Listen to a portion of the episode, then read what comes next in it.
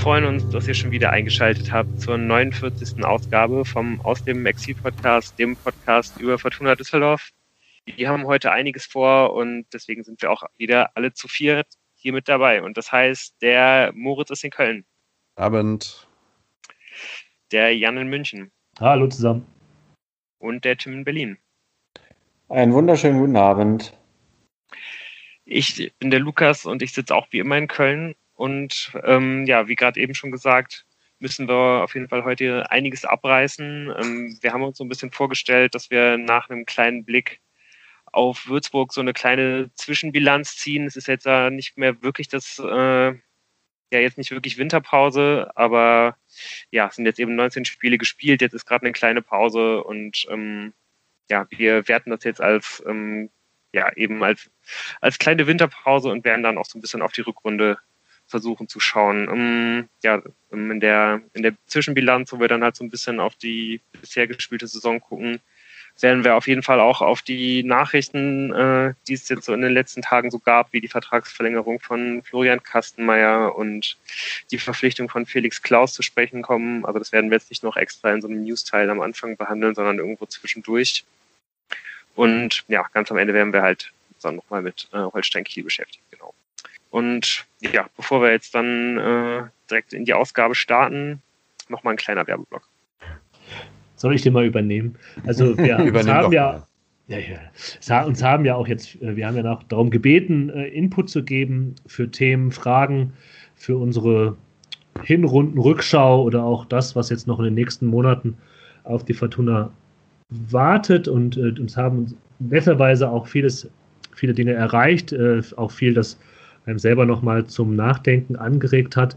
Dafür vielen Dank und wenn ihr weiterhin mit uns in Kontakt treten wollt, dann könnt ihr das auf Twitter unter dem Handle ausexil machen oder auch klassischer per E-Mail äh, exil.fortuna-podcast.de. Wir freuen uns immer über Feedback und eben für diese Folge äh, war das ganz besonders produktiv. Dafür nochmal vielen Dank. Ja, in dem Fall wollte ich auch noch kurz äh, das 95er Forum erwähnen. Da haben wir ja auch noch Zuschriften quasi bekommen. Dafür vielen Dank und auch da könnt ihr uns anschreiben, äh, wenn ihr da unterwegs seid wir versuchen so gut wie möglich auf alle Fragen und Aussagen von euch einzugehen. Vielen Dank.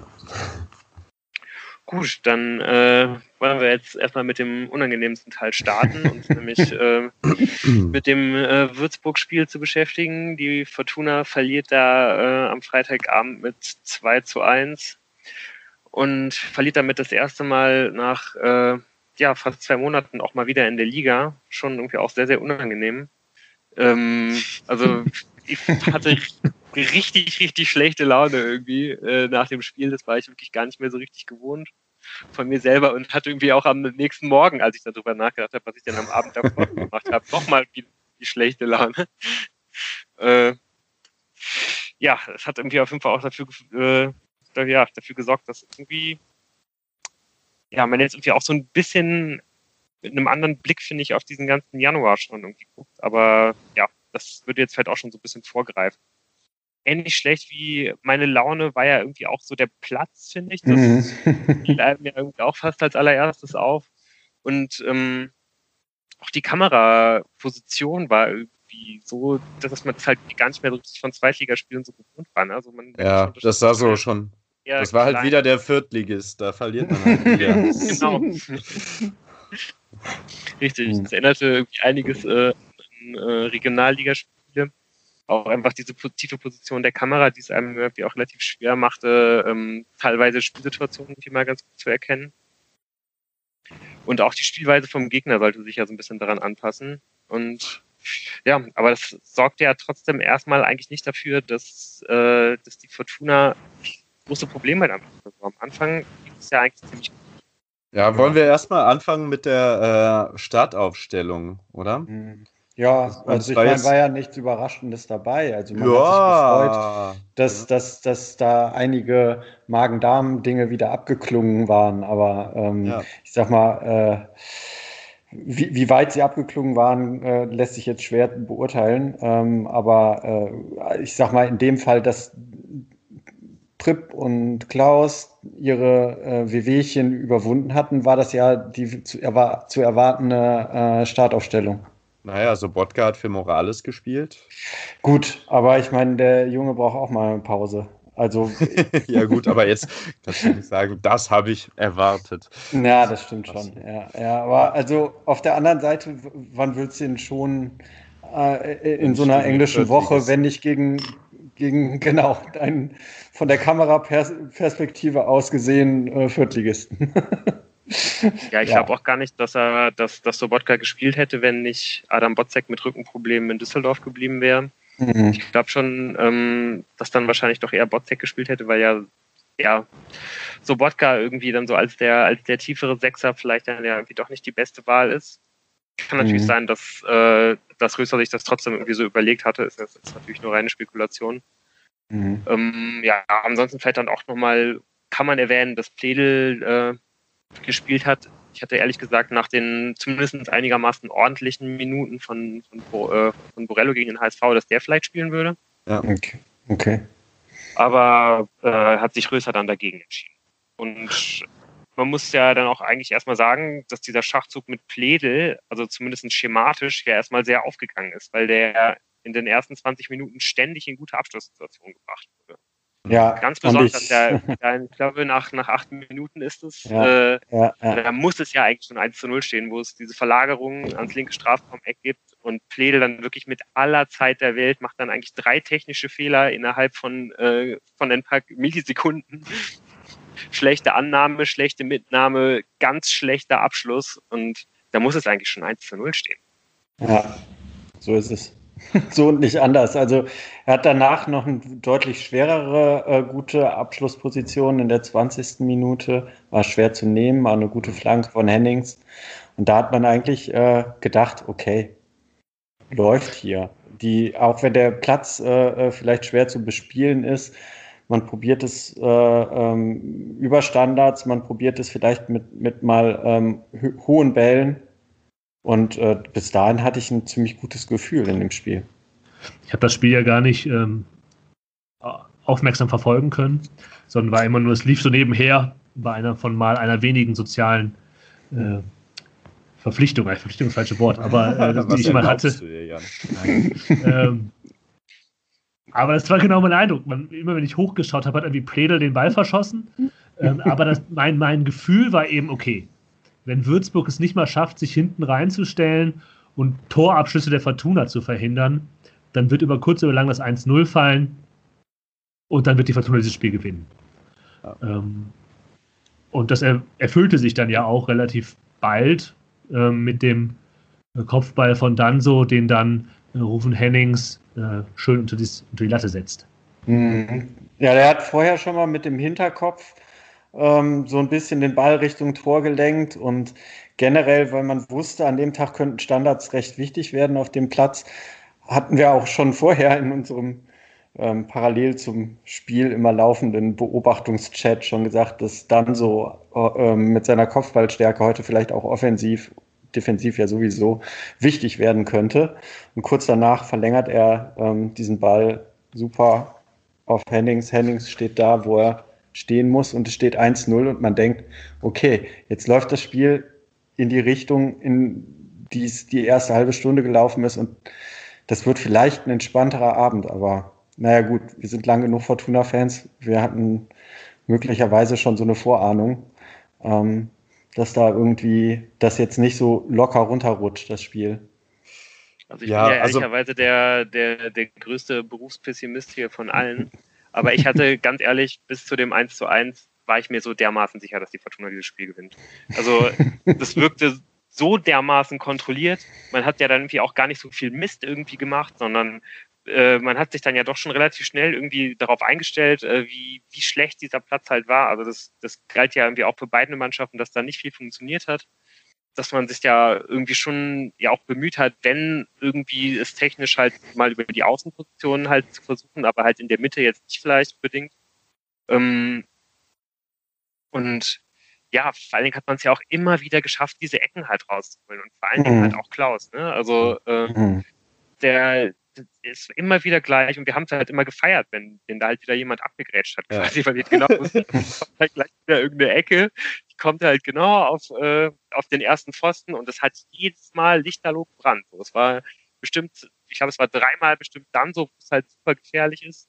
Einmal wird dann irgendwie abgelegt und dann gibt es halt mhm. äh, von Trip, der halt knapp vorbeigeht, wo der Sky Reporter uh, der ging aber mindestens zehn Meter vorbei. Ja, sechs bis sieben Meter. Und da war dann irgendwie so ein halber Meter oder so. Mhm. Oder einer vielleicht. Ja. ja, bis hin dann zur 40. Minute. Ne? Bis, zu den, bis zu dem Kopfball von Kreins, der halt an die Latte geht. Auch ja. wieder nach der Ecke, äh, auch wieder auf den ersten Posten. Ja, dann fällt ja wirklich wie aus dem Nichts halt dieser Ausgleich.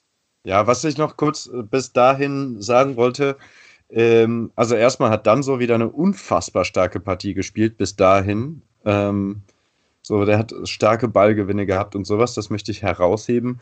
Und auf der anderen Seite, natürlich waren die Platzverhältnisse ziemlich schlecht, ähm, weswegen, also worauf man dann eben auch diese, das Fehlen von, von besonders schönen spielerischen Elementen äh, schieben konnte. So, ne? Und äh, das, was du vorhin gesagt hast, dass es so kontrolliert war, da hatte ich halt das Gefühl, in dem Moment noch, ähm, wow, das ist klasse. Die kriegen mit, dass es gerade spielerisch nicht gut zu lösen ist. Es fehlt natürlich Appelkamp, aber der Boden ist auch wirklich, also in dem Fall wirklich ja ein Acker. Das war ja äh, mehr braun als grün immer, also so abwechselnd.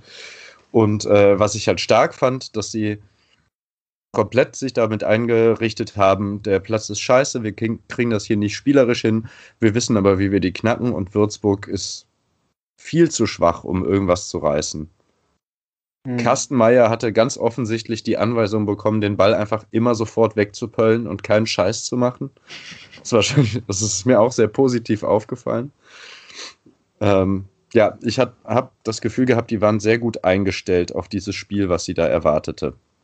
Genau, aber dann auf das 1, 1 zu 1 äh, zu kommen, ähm, es ist halt ein Ballverlust äh, in, in, einem, in, einem, Moment, wo die Mannschaft eigentlich, glaube ich, schon nach vorne denkt, von Sobotka irgendwie. Ja.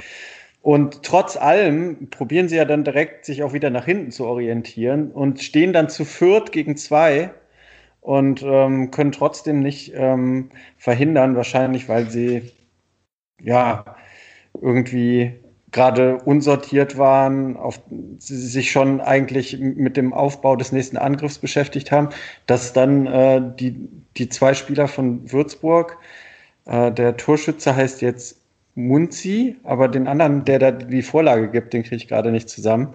War das äh, der, war das der Lotritsch? Kann sein, oder? Das weiß ich nicht. Naja, auf jeden Fall, ähm, die spielen das natürlich auch ähm, ziemlich gut zu Ende, muss man sagen. Also ja, der passt es in den Lauf, der ist auf jeden ja. Fall richtig stark. Ja, ähm, ja ist halt irgendwie ein bisschen, ein bisschen schwer da jetzt äh, zu sagen, was, wie man es dann letztendlich besser hätte verteidigen können, als der Ball dann erstmal weg ist. Ja, genau. Hoffmann ist ja auch derjenige, der halt vorher schon diesen kurzen Pass auf Prip irgendwie äh, da am, am Mittelkreis irgendwie spielt, den dann Prip zu, zu Sobotka weiterleitet, der den dann ja irgendwie so ganz krude irgendwie verstolpert. Mhm. Und da ist auf jeden Fall ja auch Hoffmann irgendwie schon gar nicht in der Position. Und ja ja, und dann kann man es am Ende halt irgendwie schwer verteidigen. Ich glaube, dem, wo ich, wo ich noch am ehesten denken würde, dass man es vielleicht noch verteidigen könnte, ist halt eigentlich Prip, wenn er da noch ein bisschen beherzt dahin geht und dann halt am Strafraum dem von hinten die Beine, äh, ja, jetzt nicht weg, äh, weghaut, aber äh, dann nimmst du halt da das dunkelgelbe Foul und dann gibt es halt einen Freistoß hätte man vielleicht noch machen können, aber ich finde eigentlich, dass der Ballverlust da im Mittelfeld, das ist eigentlich, das ist halt eigentlich viel, viel schlimmer. Ne? Also irgendwie Prip sollte da vielleicht schon Sobotka gar nicht so anspielen, der halt mit dem Rücken zu seinem Gegenspieler spielt und das ist ja wirklich überhaupt nicht sein Spiel. Und ja, was, was ihm dann da passiert, also das ist ja, äh, ja schwer, schwer zu erklären, da man, man sieht ja auch gar nicht, was da irgendwie die Idee war. Ja, ja dann geht's mit 1-1 in die Pause. Habt ihr erwartet, dass äh, es zur Pause Wechsel gibt? Also ehrlich gesagt hatte ich sowohl bei Klaus, auch wenn er immer wieder Ecken rausgeholt hat, als auch bei Prip das Gefühl die ganze Zeit, ähm, dass die nicht wirklich fit sind. Vielleicht haben sie ja doch die ganze Nacht schlecht geschlafen oder sowas. Hm. Ähm, aber den fand ich vor allem Klaus auch äh, quasi auffällig schwächer und ähm, Prip eben auch nicht sehr effektiv. Also eigentlich habe ich äh, ja habe ich fast vermutet, dass zumindest Klaus äh, ausgewechselt wird zur Pause. Mhm. Die Frage ist nur, gegen wen hättest du ihn ausgewechselt? Richtig. Wen hätte ich da gebracht? Vielleicht mal wieder Kovnatski auf die linke Seite und äh, Karaman vorne rein oder so. Hm. Ich weiß nicht. Aber wer hat denn auch für Klaus gespielt? ja, eben. Gespielt, ne? Also ich hatte. Ja, dann kannst du den Pledel wieder nach links unterhalten. Wir hatten ja. uns, glaube ich, darüber unterhalten, das war auch ein bisschen meine Idee, dass man halt Pledel äh, auf die rechte Seite zieht und und Borello halt äh, vielleicht bringt, weil der mir wirklich gegen Hamburg fand ich, hat er einfach echt Ansätze nach oben gezeigt und ich fand ja. jetzt gerade so ein Spiel gegen Würzburg bei so einem Platz, wo es wirklich mhm. überhaupt nicht um spielerische Elemente geht, wo es nicht so viel um, um Dreiecke bilden, um Passstaffetten äh, und um richtig gute Laufwege äh, geht, die dann quasi den Pass erst äh, hervorrufen, sondern wo es mehr äh, um, um Brachialität geht, wo es mehr um Dynamik geht, äh, wo es wirklich dann einfach darum geht, dass ja, wenn du da halt auf so einem Boden, der halt ne, angefroren ist und dann gerade wieder angefangen hat zu schauen, ich glaube, so war das ja so ein bisschen das Thema. Mhm. Und das so ein, so ein tiefer Anker. Wenn du da halt dann so einen großen äh, hast, der halt da, äh, ja, weiß ich nicht, der da wie einfach mal an so einem Gegenspieler vorbeistampft, irgendwie hätte ich mir vorstellen können, dass er da mit so einer Einzelaktion äh, dann vielleicht noch mal was reißen kann. Der hat auch einen Schuss, auch mal aus 20 Metern. Also ich glaube, ähm, dass wenn man halt Borello halt bringt, dann wäre Wäre das der Moment gewesen, so. Ja. Mhm. Ja. Na gut, aber also es geht dann äh, ohne Wechsel weiter, aber äh, man hat auf jeden Fall den Eindruck, Fortuna ähm, möchte direkt ähm, ganz schnell das 2-1 machen. Also zumindest die ersten fünf Minuten nach der Pause merkt man ja, dass sie sich klar wieder äh, äh, ganz in die Hälfte von Würzburg orientieren und möglichst im letzten Drittel viel der Ball sein soll. Da kommt dann Zimmermann ja so, zu einem Abschluss. Genau, da gibt es ja im Prinzip so zwei Halbchancen und dann wird Zimmermanns Schuss geblockt und ja, es steht also weiter 1 zu 1 und dann kommt erstmal so so eine, so eine kleine Ruhephase wo, wo, wo gar nicht so richtig passiert. Und ja, so Hoffmann, Kopf, Kopfball nochmal nach einer Ecke und dann wieder ein, ein Kopfball von Kovnatski. Alles, wo man so sagt, ja, man, man, man bleibt am Ball, aber es ist nicht so richtig zwingend. Und dann wird gewechselt. Und es steht nach einer äh, Stunde immer noch 1 zu 1. Und dann hatte ich den Eindruck, dass Würzburg ähm, nach den Wechseln deutlich mutiger geworden ist. Ähm, ich glaube, die haben nämlich auch gewechselt. Ich, ich, weiß das gar nicht mehr so genau. nee, die haben erst am Ende gewechselt. Die haben erst ab der 82. Minute gewechselt. Ja, aber witzigerweise, durch, nach den zwei Wechseln, äh, wo Morales und Karaman dann reinkamen, äh, an, anstelle, dass man dann irgendwie nochmal neue Impulse auf Fortuna-Seite äh, gemerkt hätte, wurde Würzburg auf jeden Fall plötzlich mutiger und hat halt gemerkt, so, heute, heute geht was. Und dann kommt da auch tatsächlich äh, eine Drangphase, die dann endet, endet mit, mit einem Konter zum 2 zu 1 für Würzburg. Was würdet ihr sagen? Ja. Ist das dieser, dieses 2 zu 1, wie das die Entstehung davon? Ich würde gerne noch kurz vorher auf die, äh, wie du sie genannt hast, Ruhephase eingehen. Mhm. Ich fand das, also es gab immer mal wieder in den vergangenen Spielen Ruhephasen von Fortuna, ähm, wo sich ein bisschen zurückgezogen haben und so, aber ich hatte das Gefühl, es wirkt plötzlich sehr planlos und mhm. ähm, mhm. auch fast ein bisschen unmotiviert. Also ich habe mir in der 55. Minute aufgeschrieben, bitte jetzt wechseln, weil ich das Gefühl hatte, es muss irgendwas passieren, weil mhm. jetzt gerade so der Mannschaft das Spiel so entgleitet, ohne Not eigentlich, aber ähm, das ist eigentlich so, ein, so, eine, so eine Ratlosigkeit und äh, irgendwie auch nicht so diesen, den Willen, der zum Beispiel gegen Hamburg, äh, obwohl es halt dann 0-0 ausgegangen ist, aber was ja wirklich an eine sehr, sehr konzentrierte Leistung war und so, und dass dann irgendwie diese Konzentration irgendwie so ein bisschen abhanden gekommen ist.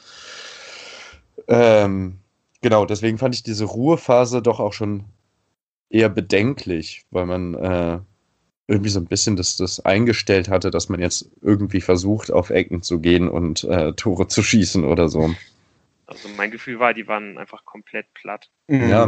Mhm. Also ja, es wirkte auch so ein bisschen so. so. Jetzt mal exemplarisch jetzt mal Matthias Zimmermann, der dann ja auch in so englischen Wochen halt leider dann immer die, äh, die 90 Minuten dreimal äh, durchspielen muss. Der konnte einem wirklich leid tun, bei dem hat man es gesehen. Dann hat so natürlich mit Klaus und mit Prip da die Leute, die äh, ja auch wahrscheinlich keine gute äh, Woche hatten in der Vorbereitung ja. auf dieses Spiel hin. Und ja, und ansonsten hast du dann ja auch einfach, wie wir gerade eben schon angesprochen haben, nicht so richtig die Impulswechsel zur Verfügung gehabt, ne? dass man dann halt Spieler hat, die man reinbringt und sagt, komm, auch bei, bei Karaman kann man es vielleicht noch so ein bisschen sagen, aber die Stürmer ah, hingen ja dann doch eher irgendwie in der Luft oder es gab ja irgendwie dann schon irgendwie auch nicht so einen ganz klaren Plan. Äh, ja, Hennings ist immer wieder auf Außen, äh, auf die Außen mitgegangen und so. Ja, genau, das ist so. ja schon der Punkt. Ja, das, das sollte genau. nie passieren. Das sollte halt Hennings, nicht passieren. Den sollst genau. du halt genau. in der Box anspielen und dann kann er halt schießen, so. Oder meinetwegen hm. 25 Meter vor dem Tor mit freier Schussbahn. Aber ja. Also mit Sicherheit, wahrscheinlich äh, war dieses Loch auch einfach damit zu erklären, dass es halt einfach äh, das dritte Spiel innerhalb von einer Woche war. Ähm, also gerade beim Zimmermann, das, der tat mir auch fast ein bisschen leid. Ich habe mir irgendwann mal aufgeschrieben, Zimmermann schleicht mit dem Ball die Linie herunter und kam halt trotzdem noch durch. Das war äh, tatsächlich ähm, äh, schon in der 75. Minute, wo dann ähm, ja, man schon zurücklag und Kovnatski gegen sich einen Stürmerfaul äh, gepfiffen bekommt. Aber das war wirklich in Zeitlupe ist er da die Linie entlang gegangen und da merkt man auch, äh, da war, hat er ja ordentlich in der Woche ähm, Körner gelassen. Ja. Ja, und ein bisschen so fällt ja dann irgendwie auch dieses 2 zu 1. Man hat ja irgendwie auch das Gefühl, es ist ja irgendwie eigentlich ja keine zwingende Situation, sondern es ist ja, glaube ich, irgendwie ein Einwurf tief in der Hälfte der Würzburger der dann mhm. einmal weitergeleitet wird und ein langer Ball nach vorne geschlagen wird, wo man einfach denkt, ja, also ich finde es auch schwer, da, da irgendwie wirklich jetzt zu sagen, wer da konkret schuld ist. Auch wieder ist so ein bisschen auch an dem Schnitt der, äh, an dem Schnitt der Übertragung und an der, an der Kameraposition. Aber es wirkt ein bisschen so, als ob einfach die ganze Mannschaft kollektiv so, eine, so eine halbe Sekunde irgendwie zu spät auf alles reagiert. Mhm. So, die Abstände sind irgendwie ein bisschen zu groß zwischen Abwehr und Mittelfeld. Die, die Spieler sind alle so einen halben Meter zu weit von jedem Spieler weg und dann ist auf einmal da in einem Würzburger Spiel Tempo drin. Und ja, so ein bisschen wird das Ganze irgendwie auch schon eingeleitet dadurch, äh, dass es irgendwie 20 Sekunden vorher, dass halt Sobotka zweimal innerhalb von kürzester Zeit äh, auf der Fortuna, äh, auf, auf der rechten äh, Abwehrseite der Fortuna auch zweimal relativ unbedrängt halt einen richtig dummen Fehlpass spielt. Nach dem ersten Mal wird dann sogar der Ball nochmal zurückgewonnen, der spielt sofort wieder einen Fehlpass. Das sind beides Mal auch so Situationen, wo man vielleicht sogar so hätte kontern können, ja, und dann ist der Ball halt fort. Und kurze Zeit später steht es dann halt 2-1. Ja, und tatsächlich kommt dann halt noch dieser eine, die eine Sache, die ich mir notiert habe, wo Zimmermann die Linie entlang schleicht. Und dann habe ich mir nur noch die Wechsel von Fortuna notiert und dann kommen nur noch Chancen von Würzburg. Also gegen Ende hätten die das Spiel ja noch deutlich ähm, in die, also das Ergebnis noch deutlich in die Höhe schrauben können. Also, ähm, oder habe ich irgendwas vergessen? Es gab diesen einen Kopfball da von äh, Kownatski noch nach Hennings Vorlage ja, genau. deutlich Der früher. Wurde, Nee, den er irgendwie dann übers Tor gesetzt hat da. Ja, das ja, das, mal, aber, das ist, da steht es aber noch, genau, das noch in der 60. Ja, ja, das ist genau. Ja, ja. ja und ansonsten okay, hat Fortuna ja auch keinen Pass mehr spielen können, keinen Pass mehr angebracht und so. Ja. Also. Ja, kann man vielleicht aber auch nochmal dann wieder darauf äh, schauen, wie der dann irgendwie auch gewechselt wurde. Ne? Also ich meine, schon allein mit dem Wechsel in der 60. Äh, Prip, Prip und Pledel raus und Morales und Karaman rein äh, man hat dann ja auch wirklich mit drei Stürmern gespielt und Kovnatski nicht auf die Seite gezogen. Ne? Da hatte man mhm. ja dann schon im Mittelfeld irgendwie einen weniger. Dann hat man irgendwie noch Ofori gebracht, der jetzt ja auch ein eher offensiv denkender Spieler ist. Dann hat man in der 80. äh, Hartherz für Kreins gebracht und äh, Clara für Subotka, wobei ja dann Clara einfach sofort auch nach vorne gegangen ist. Du hast ja. dann ja so eine Art äh, 4-2-4 gespielt eigentlich. und, äh, und hast es dann aber trotzdem ja nicht geschafft, also nicht, nicht mit Fortuna hat es ja nicht mal mehr geschafft, aus der Abwehr irgendwie dann die langen Bälle nach vorne zu schlagen, was ja, ja. wahrscheinlich die Idee war. Also nicht mal das hat man geschafft. Ja. Ganz, ganz wenig so, sondern eigentlich immer nur so gerade mal irgendwie in die Hälfte der Würzburger, es wurde dann wieder verteidigt. Äh, die waren einfach komplett durch da am Ende. Hat man ja dann irgendwie auch schon, ja, also ich, ich glaube, gerade in, in der 90. muss man ja irgendwie eigentlich das Tor bekommen, aber auch schon kurz nachdem Ofuri halt reinkommt, verliert er zweimal auch ja. Ja. Schon, schon da irgendwie den Ball in einer Position, mhm. wo man ihn nicht verlieren darf. Und es rollt halt der Konter und irgendwie schaffen die es halt nicht, ihre Überzahl zu können. Ich habe trotzdem die Einwechslung von Ofori nachvollziehen können. Also, es war der letzte Strohhalm. Ja, genau. Das so, ist eigentlich ein Warnsignal.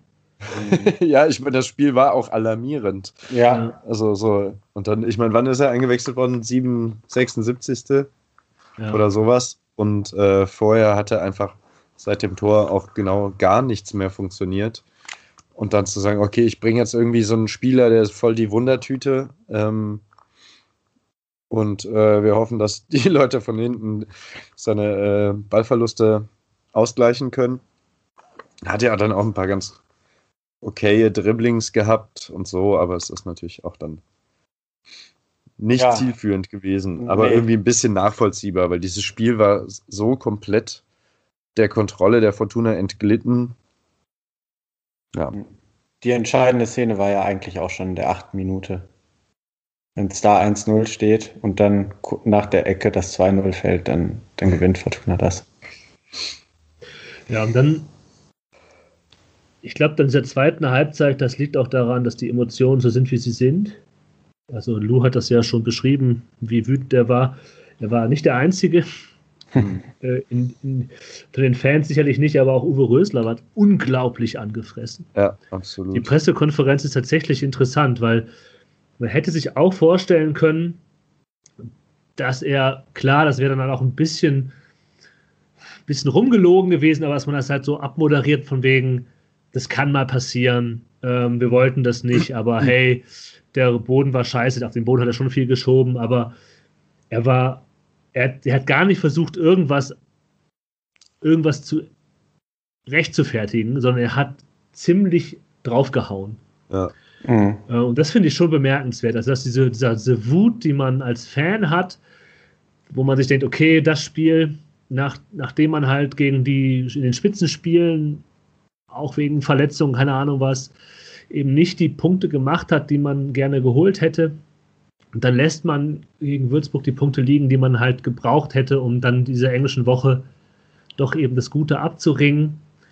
Und dann steht der Trainer da und zieht ein bisschen den Charakter der Mannschaft in Zweifel, weil er, er von Erlebnissen spricht, die man durchgemacht habe, ja. die ja jedem klar gewesen sind, dass man das gemacht hat und dass man, dass man, das, dass man sich damals was vorgenommen hat draus, so habe ich es interpretieren können. Mhm. Und dass er sagt, dass es kann nicht sein, wie hier einige Leute unter die Zweikämpfe gegangen sind, die halt bisher Leistung gebracht haben, aber ganz offensichtlich heute nicht, nicht mit der Mentalität auf dem Platz standen, die es hätte gebraucht, um halt so ein Spiel gegen den Tabellenletzten bei dem Wetter und bei den Bodenbedingungen ähm, zu gewinnen. Ja, ich meine, er fühlte sich vielleicht ein bisschen auch an das Spiel in Essen erinnert oder so. Ja, und äh, Saarbrücken. Mhm. Auch. Ja, eben nicht zu Unrecht, weil da muss man sich ja fragen, wir haben das jetzt irgendwie so ein bisschen beschrieben. Ich meine, am Spielsystem wurde nichts geändert, das Personal hat sich ein bisschen geändert und so, aber äh, vor allem dann so eine zweite Halbzeit, so wie kommt sowas zustande? Und ähm, ja, also ich meine, es ist gerade ein Spielsystem, was ziemlich gut funktioniert hat. Natürlich mit eigentlich recht festem Personal, wenn das jetzt ein bisschen verändert werden musste wegen Rotation, äh, äh, wegen Belastung und sowas. Ähm, muss, muss halt so sein. Aber dass das dann ein so komplett anderes Bild abgibt als gegen Hamburg, gegen Fürth und äh, bei diesen ganzen Siegen vorher. Vorsicht. Vorsicht. Stimmt ja auch nicht. Ja, also mit den ganzen Siegen, wenn man jetzt, sich jetzt nur den Januar anguckt und das davor mal ein bisschen weglässt, dann waren da jetzt in den letzten Spielen äh, auch drei Unentschieden. Da. Und äh, ein, natürlich gegen Spitzenteams hat, hat man jetzt im Januar auch gespielt, aber man hat jetzt im Januar, glaube ich, äh, wenn ich alles richtig im Kopf habe, zwei Siege, drei Unentschieden, eine Niederlage. Komm, nehmen wir doch das Essenspiel noch mit rein. Die letzten ja. sieben Spiele, zwei Siege. Mhm. Und äh, ja, ansonsten, ja, man hat halt in den letzten sieben Spielen hat man halt vor allen Dingen erstmal verloren. Mhm. Na gut, stimmt nicht. Aber man, man, man, hat, man, hat, von den letzten sieben Spielen zwei gewonnen. Man kann es halt auch so sagen. Ja. Ja. Ja, ja. so bitter es halt ist. Ne? Also ich meine, natürlich gibt es da jetzt auch einige Entschuldigungen für, gerade jetzt in der englischen Woche. Die Gegner waren vielleicht ein bisschen ein paar andere, der, der Boden, die Erkrankungen äh, von, von äh, Prip und Klaus, Appelkampf fehlt, das ist äh, mit Sicherheit... Die Trikots, äh, nicht vergessen, was, die Trikots. Äh, am schlimmsten ist, die hatten wieder diese beschissenen Camouflage-Trikots an, bitte nicht wieder anziehen. Und ja, es ist einfach so, dass dann halt die Spieler, die, die dann halt äh, die, die Ersatzspieler sind, die können einfach diese Rollen oft nicht so richtig ausfüllen, auch oft dann nicht irgendwie einfach auf einem äh, etwas niedrigeren Niveau, sondern äh, die, die Rollen, die es halt in diesem 4-4-2, was dann eben so oft funktioniert hat, braucht, äh, die haben die, die, die Ersatzspieler einfach oftmals. Ja, also meinst du, das liegt. Ist das ja. denn bei dem Spiel korrekt?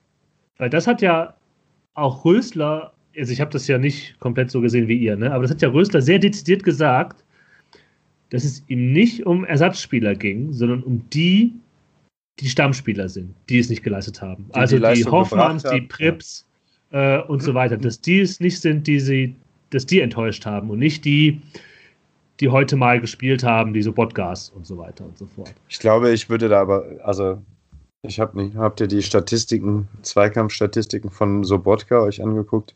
Habt ihr die von Edgar Pripp gesehen? Ich fand den auf jeden Fall kann auch. Aber auch immer mal überlegen, da muss Röser sich halt vielleicht auch ein bisschen selber hinterfragen. Wenn du halt die Leute aufstellst, wenn die halt zwei Tage vorher sich noch äh, die ganzen Innereien halt rausgekotzt haben oder was auch immer, dann bist du halt nicht bei 100 Prozent. Das ist dann halt so. Und naja. weiß ich nicht, gerade Edgar Pripp, also irgendwie, der ist ja sowieso schon auch jemand, der ist ja jetzt auch nicht der Typ, äh, ja, weiß ich nicht. Der hat zwischen 2017 und 2019 kein Fußball gespielt. Äh, der ist extrem verletzungsanfällig. Der kam jetzt wieder aus einer Verletzung. Dann musste er halt im Grunde genommen danach fast alles durchspielen. Musste halt unheimlich viel Verantwortung tragen und dann ballerst du den halt auch sofort nach so einer Magen-Darm-Sache halt drei Tage später wieder in die Startelf. Hm. Okay, das heißt, wir sind auf einer Kombination aus, die, die Stammspieler kriegen halt ihre Leistung aus vielleicht auch Krankheitsgründen nicht auf den, auf den Tisch. Mhm. Und es gibt halt auch, die Frage ist ja, wenn Edgar Pripp spielen kann, als Uwe Rösler, ja, rein medizinisch gesehen, und vielleicht fragst du ihn auch und er sagt, ja, ja, ja. klar, ich kann das. Ja. Stellst du ihn nicht auf, wenn du keine Alternative hast? Nee, das, das ist ja der nächste nicht. Punkt. Du hast ja mit nee, natürlich stellst du ihn ja, auf, genau. aber du musst dich, kannst, kannst dich hinterher nicht in der Pressekonferenz hinsetzen und kannst sagen, ja, da habe ich aber heute erwartet, dass der halt komplett Blut frisst, 120 Kilometer läuft und halt von der einen Eckfahne bis zur anderen Weg, äh, Eckfahne halt alles weggrätscht. So natürlich wird der halt nicht bei 100 Prozent, vor allen Dingen nicht beim Läuferischen sein. Ja, richtig. Also Sobotka war nicht stark in den Zweikämpfen, aber wie du schon sagst, Jan, Edgar Pripp hat äh, laut Statistiken 0% seiner Zweikämpfe gewonnen. Oh. Da frage ich mich, man, ob das nicht ein Fehler ist. Ja, also, weiß ich auch nicht so genau. Ja. Ja, kann natürlich sein, aber äh, wird auf jeden Fall so ausgegeben. Ja, gut. Hoffmann aber, 12 Prozent übrigens. Ja.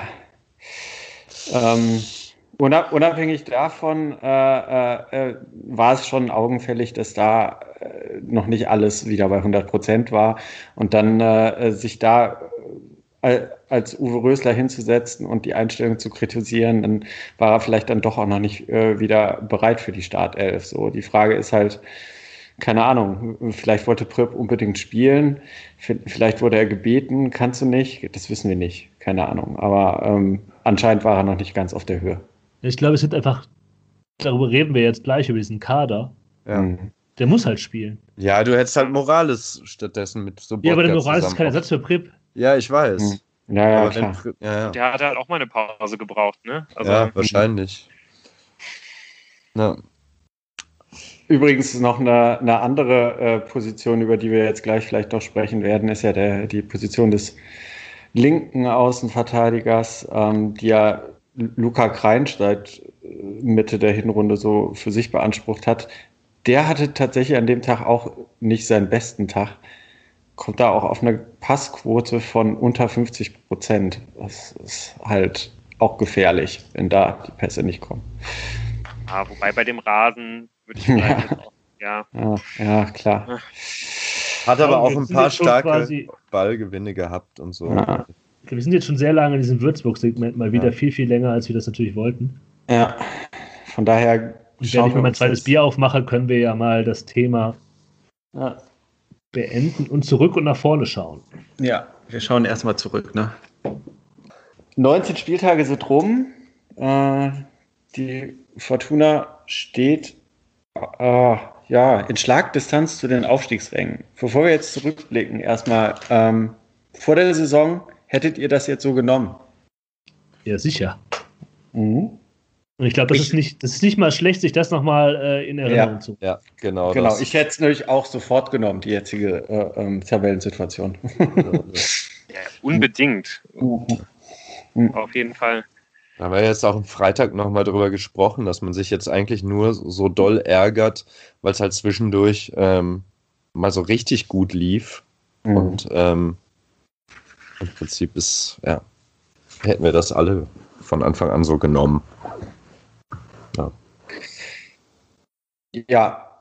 Ähm, also im Prinzip ist es ja auch so, äh, nach der ersten Saisonphase, äh, die wir jetzt vielleicht mal bis Bochum ja, wir, wir machen es mal rund um das Bochum-Spiel äh, äh, festlegen. Ähm, nach dieser ersten Saisonphase hätten wir ja wahrscheinlich die jetzige Tabellensituation noch viel lieber genommen als vor der Saison. Ähm, am Anfang konnte man ja immer sehr viel, äh, was nicht ganz so gelaufen ist, ähm, auf äh, viele Verletzte, auf Corona-Situationen ähm, und ähnliches schieben, was ja auch ähm, die Verantwortlichen sehr gerne getan haben. Neu zusammengestellter Kader. Genau, neu zusammengestellter Kader, das muss ich erst so finden. Ähm, und äh, da hatte man dann auch tatsächlich ja äh, in dieser Phase ähm, mit, mit einem nicht ganz funktionierenden Kader äh, irgendwie äh, trotzdem mehr Punkte ähm, tatsächlich gesammelt, äh, als man vielleicht verdient hätte. Also da waren ja auch so, so Spiele dabei, die dann Kastenmeier, ich erinnere mich zum Beispiel an das Spiel, das Hinspiel gegen Würzburg, wo Kastenmeier im Prinzip ja noch äh, zwei Punkte festhält, indem er da einen Elfmeter hält. Und also das war ja schon ein ziemlich holpriger Saisonstart. Ähm, aber auch damals hatten wir ja schon irgendwie den Eindruck, ähm, auch wenn dann alle fit sind, muss man gucken, was der Kader hergibt. Aber auch da hatten wir ja schon die leise Vermutung, ähm, dieser holprige Saisonstart, der wird vielleicht auch nicht zu einer Top-Saison, wenn der ganze Kader erstmal zur Verfügung steht, oder? Ich glaube, was ich unterschätzt habe, war die Rolle von starken Spielern. Also das klingt jetzt ziemlich doof, aber manchmal ist man ja so, denkt man so, wir haben dann sehr viel auch über Uwe Rösler gesprochen und auch sehr kritisch und das auch nicht total ungerechtfertigt, muss man sagen, weil natürlich ein Trainer hat einen Kader zur Verfügung und muss daran raus das Maximum herausholen. Und da kann man ja schon sagen, okay, auch bei all den Verletzten und so hat dann Uwe Rösler das Maximum rausgeholt. Fragezeichen. Das haben wir anders bewertet, als wir es vielleicht heute bewerten würden. Was ich aber unterschätzt habe, dabei und auch bei diesem Gefühl, das irgendwann aufkam, oh fuck, das könnte richtig, richtig schief gehen diese Saison, ähm, ist, was leistungsstarke Spieler dieser Mannschaft geben können, äh, die halt konstanter das auf den Platz bringen und auch in Zusammenarbeit mit anderen Spielern, die vielleicht vorher nicht so ihre Position gefunden hatten. Also das sind dann halt Spieler wie Danso, der sich stabilisiert hat, äh, Edgar Pripp, der dazugekommen ist und jetzt nicht die, die Sterne vom Himmel gespielt hat, aber halt ein relevanter Faktor geworden ist. Vor allem in Kombination mit Shinta Appelkamp. Vor allem in Kombination sehr genau, mit Duo Shinta Appelkamp. der, ja. darauf kommen wir vielleicht nachher noch, für mich der X-Faktor in dieser Mannschaft mittlerweile ist, was ich nicht gedacht hätte, dass ich das mal so sagen würde, bei so einem jungen Spieler. Ähm, und halt, dass auch Kenan Karaman, der halt diese Mannschaft zum, zum Teil getragen hat, aber auch seine Dellen hatte, eben den Rhythmus gefunden hat und Ruven Hennings plötzlich wieder Ruven Hennings sein konnte, weil er die Bälle da bekommen hat, äh, wo er sie bekommen muss, nämlich in und um den 16er herum äh, und dann halt seine Tore gemacht hat. Äh, und ich glaube, dass das, dass diese, das, wenn man sagt, das ist eine Ausrede, aber es halt einfach stimmt, dass die Analyse, ähm, die dann Rösler und auch andere aus dem Verein gesagt haben, naja, wir mussten uns halt zetteln, äh, es mussten Spieler zurückkommen, das ist halt, das ist halt stimmt. Und dass halt auch Uwe Rösler zu seinem Glück gezwungen werden musste, weil dieses Bochum-Spiel war noch ein Spiel, wo er so seine Fünferkette durchbringen wollte.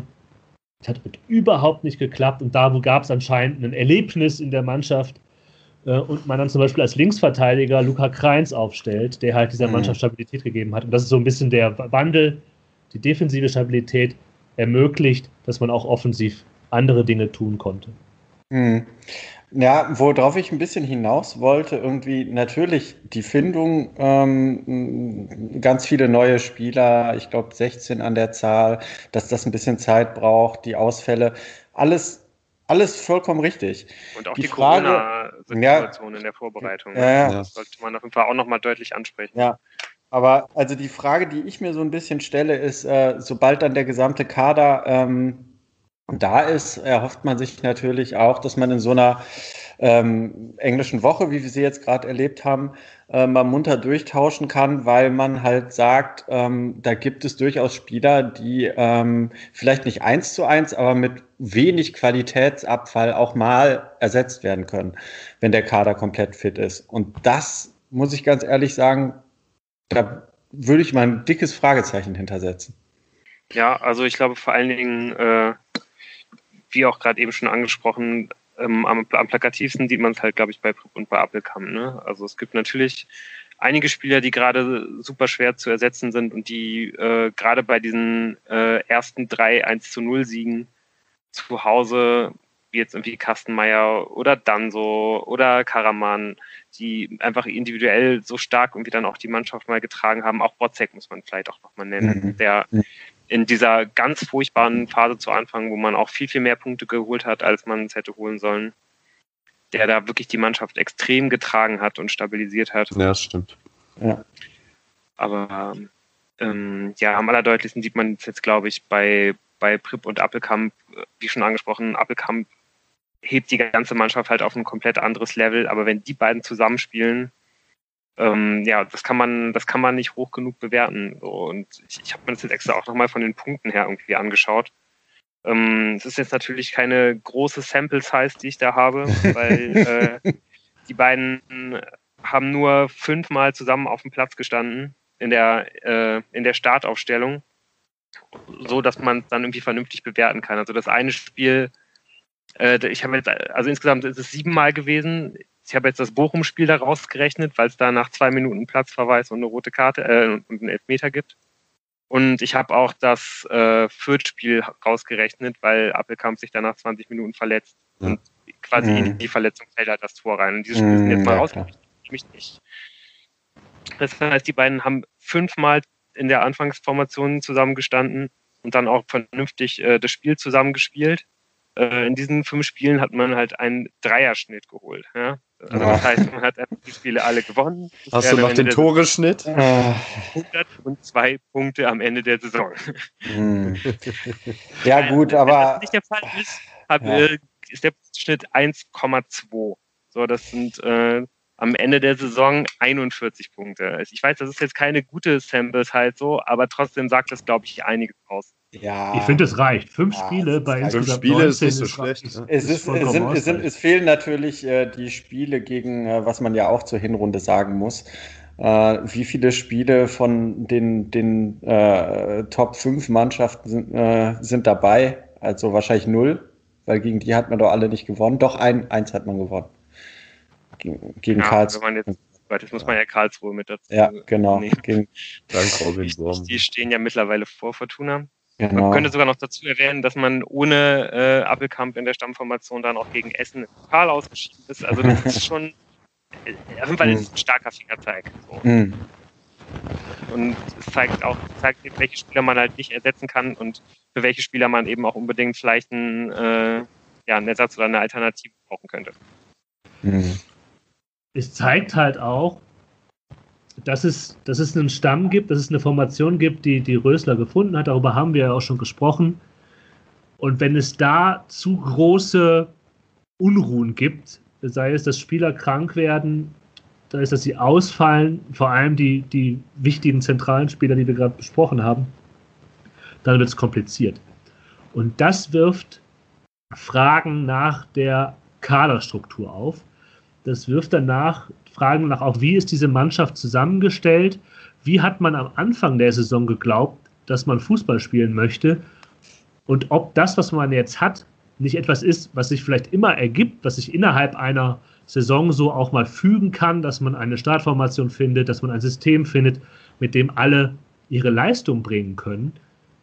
Aber nach einem stringenten Plan, der zum Teil ja suggeriert wird, wenn man sagt, wir wussten ja, am Anfang wird schwierig, aber ne, trust the process, vertraut unserem Plan. Es war ja klar, dass wir am Ende halt so und so viele Spiele in Folge gewinnen würden. Hm, ja. Ich würde das Würzburg-Spiel nicht überbewerten wollen. Das ist, glaube ich, das Ding, dass das aber auch so emotionalisiert ist, dass man jetzt so ein bisschen gedacht hat, oh Gott, oh Gott. Ich glaube, so ein Spiel kann ja auch mal passieren. Und die nächsten Spiele sind halt, werden uns zeigen, wie Würzburg zu bewerten ist. Aber es wirft die Frage danach auf, wie hat man am Anfang der Saison die, diese Mannschaft zusammengestellt und was hat man jetzt auch in der Winterpause gemacht, um das mitzunehmen, was man vielleicht erarbeitet hat in diesem System, das man hat, mit den Spielern, die man hat, die man ergänzen könnte. Mhm. Also ich finde es ganz schwierig, einfach bestimmte Neuzugänge nach dem halben Jahr jetzt überhaupt nur einzuschätzen, weil sie es halt kaum zur Spielzeit gebracht haben äh, obwohl sie eigentlich, ja, vielleicht äh, vertut man sich manchmal, weil man auf die ab, gezahlten Ablösesummen nur guckt. Aber, äh, sag ich mal, in dem Portfolio, was man vor der Saison so ausgegeben hat, aussieht wie Schlüsseltransfers. Da ist natürlich Leonardo Kutris zu nennen, der keine Rolle gespielt hat in der gesamten Hinrunde. Da ist auch Jakub Piotrowski zu nennen, der im Prinzip nachdem wir ihn ein, eine Folge hier gewidmet haben, ja. ähm, wieder vollkommen in der äh, Versenkung äh, verschwunden ist. Und ja, ja, auch. Ist, ja, äh, noch als drittes ist leider Christopher Peterson zu nennen, der ja auch ähm, ja, äh, hoffnungsvoll mit Geld äh, äh, aus Swansea geholt wurde und leider auch eine unglückliche Hinrunde gespielt hat. So. Und Florian Harters, den man als Linksverteidiger geholt hat, was dringend, Immerhin dringend gemacht werden. Immerhin ablösefrei. Der ist ja egal, für Geld man dafür zahlt, aber es geht ja auch darum, welche Spieler holt man. Ja, ja. ja. ja wo das man war dann. die Priorität, ne? Also, das war ja. das, worum man sich im Sommer die ganze Zeit gekümmert hat, weswegen man sich ganz erst am Ende, als die, als die, äh, als das Transferfenster äh, im Sommer oder im Herbst halt äh, zu war, sich dann nochmal irgendwie äh, dann nochmal auf äh, Kevin Stöger irgendwie zubewegt hat, um halt zu schauen, ob man da halt irgendwie noch jemanden holt für diese Position, weil es da halt im, im Kader das Loch gibt. Aber man hat ja vor allen Dingen erstmal versucht, das war das allererste, das war die ganz klare Priorität, Linksverteidiger. Ne? Hartherz, mhm. Hartherz war der erste, der geholt wurde. Und wenn man sich damals angeschaut hat bei Twitter oder auch, äh, weiß ich nicht, jetzt mal im Transfermarktforum, was die Bielefelder über Florian Hartherz geschrieben haben, da hat man halt nur gedacht, oh, hoffentlich stimmt es nicht. Und Hardheads ist genau dieser Spieler. Wenn, wenn, wenn, sie, wenn man sich da im, wenn man sich bei Fortuna da mal bei Twitter oder im Transfermarkt rum durchgelesen hätte, was die 14-jährigen Bielefeld-Fans schreiben, hätte man das verhindern können. So, du siehst ja auch, wenn du, wenn du den Spielen siehst, ne, also der spielt wirklich genau so, wie ihn halt alle da beschrieben haben. Den haben ja auch, der hat ja auch schon vorher ein paar Vereine, da haben auch noch Leute geschrieben, so, ah, das ist aber interessant, dass ihr den holt. Der spielt halt so, so und so und der spielt halt genauso, wie, wie er da beschrieben wurde. Ja, also äh, was du ja. am Anfang noch gesagt hast, Jan, ähm, mit dem Plan und so, das ist schon, ich meine, es ist ja ganz offensichtlich nicht so, dass der Plan, der am Anfang der Saison ähm, sich überlegt wurde, dann mit der Fülle, mit der wiederkehrenden Fülle des gesamten Kaders Stück für Stück umgesetzt wurde, sondern äh, Rösler wollte einen anderen Fußball spielen und hat dann nach einer langen Serie, also er wollte, er hat ja wirklich komplett auf dieser Dreier-Fünfer-Kette bestanden. Die er aber halt nicht gespielt hat. Ne? Also die Fortuna hat kaum Dreierkette gespielt in der Hinrunde. Mhm. Sondern dieses 4-4-2 ist eigentlich das System, das die, die meisten Zeiten gespielt worden ist, auch nee, als es schlecht lief. Nee, am Anfang gab es immer wieder die Dreier- und Fünferkette. Und erst in welchem Spiel?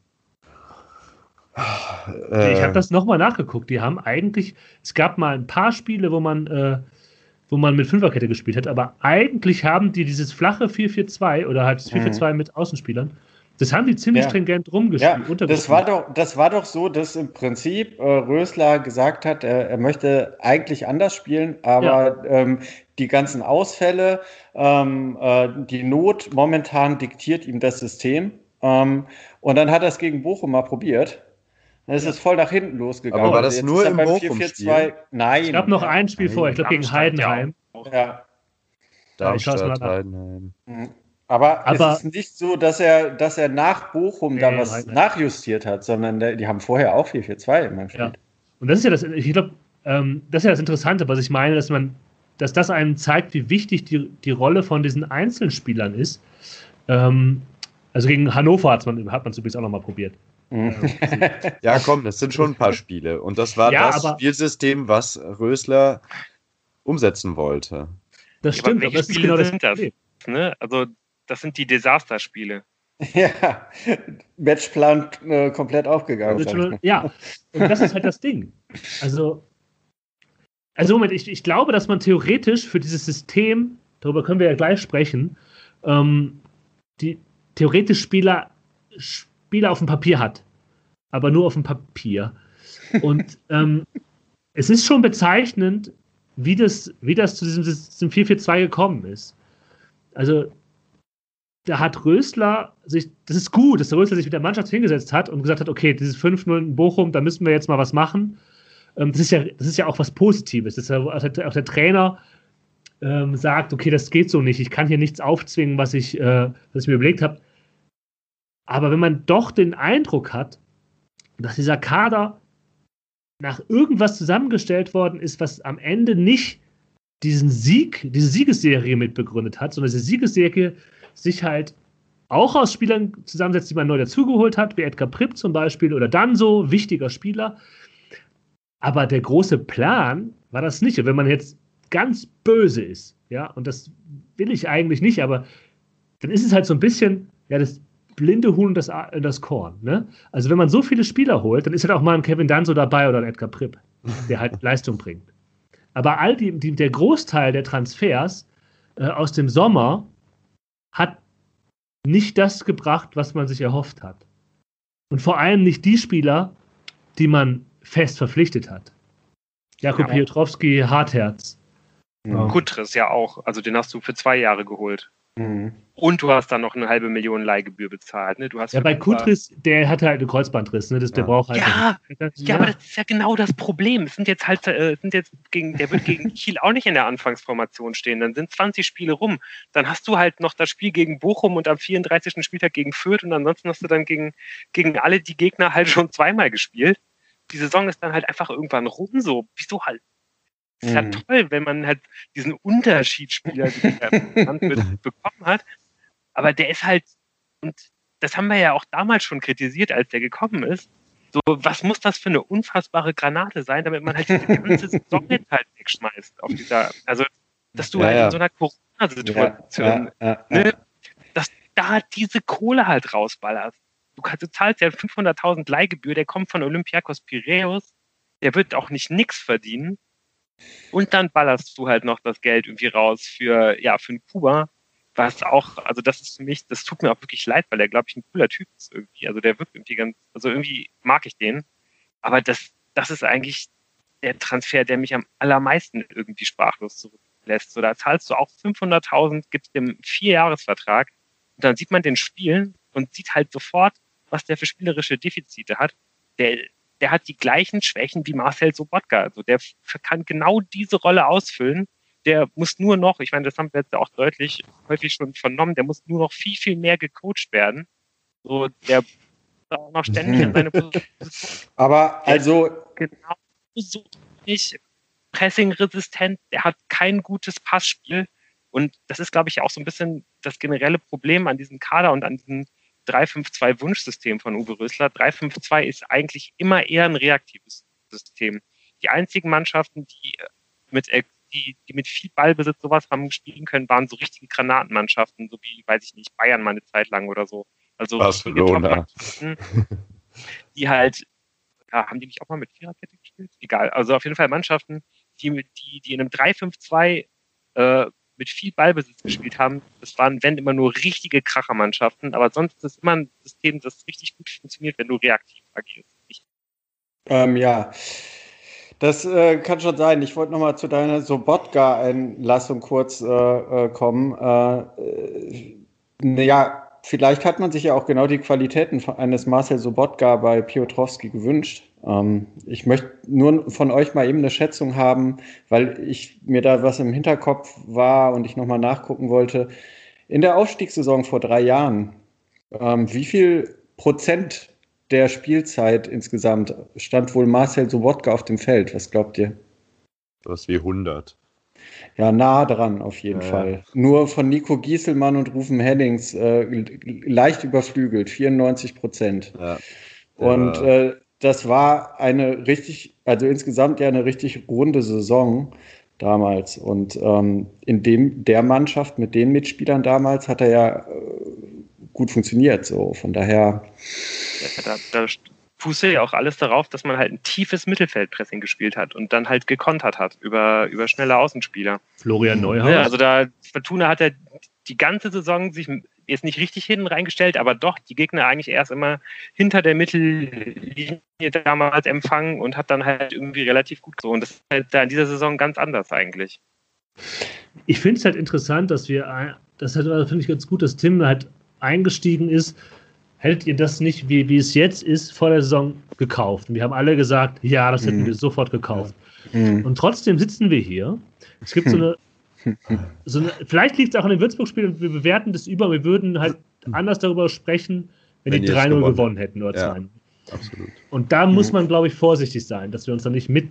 Aber irgendwie hat man das trotzdem das Gefühl, dass, dass diese Kaderzusammenstellung nicht ideal gelaufen ist. Und man hat auch das Gefühl, dass das der Verein gar nicht mal so anders sieht, weil sonst hätte man halt nicht neben dem äh, Vorstand Fußball noch einen, nee, Vorstand Sport und Vorstand Fußball ja. eingerichtet. Also das ist ja der, nächste Punkt, ist ja, wer trägt dafür Verantwortung, wer sind die Leute, die da halt mitentscheiden und Uwe Rösler, der Trainer, war sicherlich eingebunden, aber das ist man sehr schnell halt bei Uwe Klein, mhm. der, darüber haben wir auch gesprochen, relativ schnell auf eine sehr eigentümliche Art und Weise schon entmachtet worden ist und dann ist da halt der Alofs hingesetzt worden der auch einen schönen Vorstandsgehalt noch kassiert. Und irgendwie wird man den Eindruck nicht los, das tut alles nicht so Not, was da auch im Management und äh, in der sportlichen Leitung passiert. Mhm. Es kommen ja dann noch so ein paar unglückliche Sachen dazu, so wie äh, also diese Stöger-Rückholaktion am letzten Tag, die dann nicht klappt, ist halt in dem Sinne Hat man jetzt nochmal gemacht, am letzten Tag jemanden ja, genau. Ja, so, das ist ja auch in dem Sinne unglücklich, als dass ähm, man einfach vier Monate Zeit hatte oder ich weiß nicht mehr, wie lange das Sommertransferfenster war und am letzten Tag dann äh, nochmal geguckt hat, wen, wen hatten wir denn früher mal? Ach, den Stöger, den hatten wir doch gerade erst, dann versuchen wir es doch nochmal um dann, dann kommt Alofs, sagt, äh, wir werden in der Winterpause auf jeden Fall einen offensiven zentralen Mittelfeldspieler holen. Mhm. Da haben wir Bedarf auf der Position. Da mhm. werden wir auf jeden Fall jemanden holen. Als ungefähr erste Aussage neben wir steigen auf. ähm, dann kommt dieses Wintertransferfenster. Man verpflichtet Felix Klaus. Äh, ich weiß nicht, was ihr darüber denkt. Ich bin da eigentlich sehr positiv dem gegenüber eingestellt. Ich glaube, der kann der Mannschaft sehr viel bringen, wenn er nicht gerade drei Wochen Dünnpfiff hatte, äh, drei Tage Dünnpfiff hatte. So, man verpflichtet Felix Klaus und leistet sich dann nochmal so eine, meiner Meinung nach, total peinliche Aktion, um nochmal äh, dabei Tommy nachzufragen, der dann im Endeffekt absagt, völlig unter den Tisch kehrt, dass man seit Oktober oder was angekündigt hat, man wird einen zentralen offensiven Mittelfeldspieler holen, um dann einen Außenspieler zu holen und am letzten Transferfenstertag nochmal versucht, einen anderen Außenflügelspieler zu holen. Das wirkt sehr, sehr unsouverän. Also jetzt, ich, ich möchte es mal verteidigen zu versuchen. Ja. Die Fortuna ist kein Verein, wo viermonatige Planung dir im Endeffekt was bringen kann. Weil die natürlich auch weil es nicht die erste Destination von supergeilen Spielern ist. Ja, du hast, ja. So, und diese Dynamiken am letzten Transferfenstertag, wie bei Stöger ähm, im Sommer und äh, jetzt im Winter, die haben, glaube ich, noch mal was einiges in sich. Äh, wo Spieler gemerkt haben, vielleicht auch, okay, äh, das, was ich mir erhofft habe, bei Stöger zum Beispiel, der FC Bayern hat nicht angefragt. Okay, war vielleicht auch eh Quatsch, ne? Aber dann landet er halt in Mainz und macht halt Abstriche. Und diese Abstriche hat man halt gehofft, macht er vielleicht auch mit einer Rückkehr nach Düsseldorf. Und bei Tommy, äh, da denkt man natürlich auch, okay, der hat jetzt vielleicht auch gemerkt, in dieser tatsächlich sehr gut funktionierenden Stuttgarter Mannschaft kriegt er nicht den Fuß auf, auf den Boden. Wir kennen ja, den ja auch. Er ja, war aber auch die ganze Zeit verletzt, ne? Ja. Ja, ja. Ist, spielt er im rein. Ja. Und genau solche Spiele visiert man dann halt an. Und ja, du hast klar, recht. Das, das, kann man trotzdem, nee, kann man trotzdem kritisieren. Du hast recht mit ja äh, Tommy, würde ich sagen. So. Aber bei Stöger im offensiven zentralen Mittelfeld war die Lücke die ganze Zeit da, erkannt und offensichtlich. Ja. Und das, was Lou vorhin gesagt hat, man hat dann einen Linksverteidiger geholt, wo man offensichtlich nicht Twitter gelesen hat, und einen anderen Linksverteidiger, ähm, der offensichtlich noch ein halbes Jahr nicht Fußball spielen können würde. Und einfach, also ich meine, Piotrowski ist nicht der, den sie gesucht haben. Ich glaube nicht, dass die den als den kreativen Menschen geholt haben. So. Und ähm, deswegen, ich kann verstehen, dass man in so einem Moment versucht, Tommy noch zu holen, weil besser mit Tommy als ohne Tommy. Auf jeden Fall. Jetzt der jetzige Kader. Aber man kann doch nicht ankündigen, äh, von wegen, wir haben die Lücke gesehen ähm, und wir werden da auf jeden Fall im Winter dann tätig werden und dann mit so einer Macher-Attitüde, äh, da kommt auf jeden Fall noch, noch jemand. Ich bin Klaus Allofs, dafür stehe ich mit meinem Namen so. Mhm. Ja, vor allem, das ist ja nicht irgendeine ja, Lücke. Klar, also das ist eine Lücke, die halt so reden, offensichtlich halt, ist. Ja. Ja, genau. Und das ist ja irgendwie auch das Ding. Also ich glaube, wir müssen uns nicht darüber unterhalten, dass ein Erik Tommy die Mannschaft unfassbar weitergebracht hätte. Ja. Was das halt für die, für die Kader ja, ich möchte jetzt nicht Hygiene sagen, aber so für die Kaderzusammenstellung geheißen hätte, ist nochmal was anderes, da man ja wirklich schon einige Flügelspieler hat. Mhm. Einige, wirklich, ja, leider. Ja. Das, das, das Problem ist ja, wie, wie gerade schon gesagt, dass es einfach die, im, im, im zentralen kreativen Bereich im Mittelfeld einfach dieses Riesenloch gibt. Das gab es schon im Sommer. Das hat man im Sommer nicht adressiert, was damals schon für viel Unmut gesorgt hat dann versucht man halt dann nochmal am Ende auf Stöger zuzugehen, wo man so ein bisschen denkt, okay, so man hat es vielleicht doch irgendwie gesehen, wenn auch zu spät, man hat es halt verkackt, aber okay. Dann sagt man, hey, wir werden das im Winter angehen. Dann bei allen Spielen, die danach scheiße laufen, hat man halt irgendwie das Gefühl, dass man denkt, ja, seht ihr mal, hättet ihr mal was gemacht, hätte man hier locker mehr Punkte holen sollen. Da ist jetzt das Würzburg-Spiel nur eins von so ganz, ganz vielen, wo, wo man sich da einfach so unfassbar ärgert und einfach denkt, boah, wenn es da irgendjemanden so der nur 70 Prozent von dem kann, was, äh, was Schinter Appelkamp so kann. Wenn es da jemanden geben würde, der halt nur unterer Durchschnitt im Zweitliganiveau wäre. Ich würde einfach mal gerne sehen, was, was wäre, wenn wir halt den zentralen Kreativspieler von Aue oder von keine Ahnung von wem hätten. Und Darmstadt, wer auch immer diese Spieler sind, ich weiß es nicht, ich gucke nicht so viel zweite Liga außer Fortuna, aber würde mich einfach mal interessieren und das macht man dann wieder nicht. So, ich habe mir ja hier dann irgendwie noch vor Weihnachten gewünscht, dass man halt bitte wenigstens zum ersten ersten halt diesen Spieler hier auf die Fußmatte stellt, so, damit er schon mal da ist, damit man halt nicht diese sechs Spiele im Januar wegschenkt ohne diesen Spieler, ohne den Messias Neuzugang. Mhm. Da macht man das auch nicht und jetzt macht man es dann letztendlich gar nicht. Also wenn man, ich glaub, wenn man mir Freitag nach dem Würzburg-Spiel gesagt hätte, dass jetzt am Wochenende nicht noch jemand für diese Position kommt, ich wäre komplett aus. Hm. Naja, gut. Ähm, ist kein Wunschkonzert, ne? Was wäre ja, denn so ein, so ein, das war ja noch eine Frage, die uns auch ein, ein User äh, gestellt hat. Äh, Lou hat schon durchblicken lassen, äh, äh dass äh, er die zweite Liga nicht so verfolgt, aber ein Hörer wollte von uns wissen, was wäre denn so ein Wunschspieler aus der zweiten Liga, den ihr gerne bei der Fortuna sehen würdet? Ich fand ja diesen Sonny Kittel ganz gut. Hat mir gut gefallen. ja, stimmt. Aber die Frage war auch so gestellt, egal, ähm, ja, ja, genau. egal aber, ob das realistisch ist oder nicht. Ja, ja den finde ich auch sagen, Sonny gut. Kittel fand ich auch ganz gut. Ja, ja, also da seid ihr euch einig, ja? Beide, beide den Sonny Kittel. Das wäre auf jeden Fall einer der Kandidaten, wo, glaube ich, hier keiner äh, von uns sich würde, ärgern würde. Ja. ja. Oder weiß ich nicht. Es gibt ja dann irgendwie auch noch ein, zwei andere, wie jetzt vielleicht, äh, ja, bei, bei Kiel gibt es halt hier den Jae-Sung Lee, den Koreaner, über den werden wir vielleicht auch gleich in der Vorstellung von Kiel nochmal kurz sprechen. Da würde der Vertrag auch auslaufen, aber da würde ich mir auch denken, naja, vielleicht äh, ja, der wird wahrscheinlich nächstes Jahr bei einem anderen Verein spielen. Mhm. Also weder bei Holstein Kiel noch bei Fortuna Düsseldorf. Könnte ich mir vorstellen. Und ja. Aber sind wir. Ich, ich würde negativ. Ja, also warte mal, was halt genau. Sechster. Es ist ja auch noch was passiert, was äh, vor der Saison und im Sommer niemand erwartet, erwartet hat. Niemand. Nämlich den Spieler, den ich mir zurückwünsche, der wird zum Goalgetter. Es ist nämlich Robin Bormuth. So. Drei Tore in den letzten zwei Spielen. Starker, starker Junge. Ja.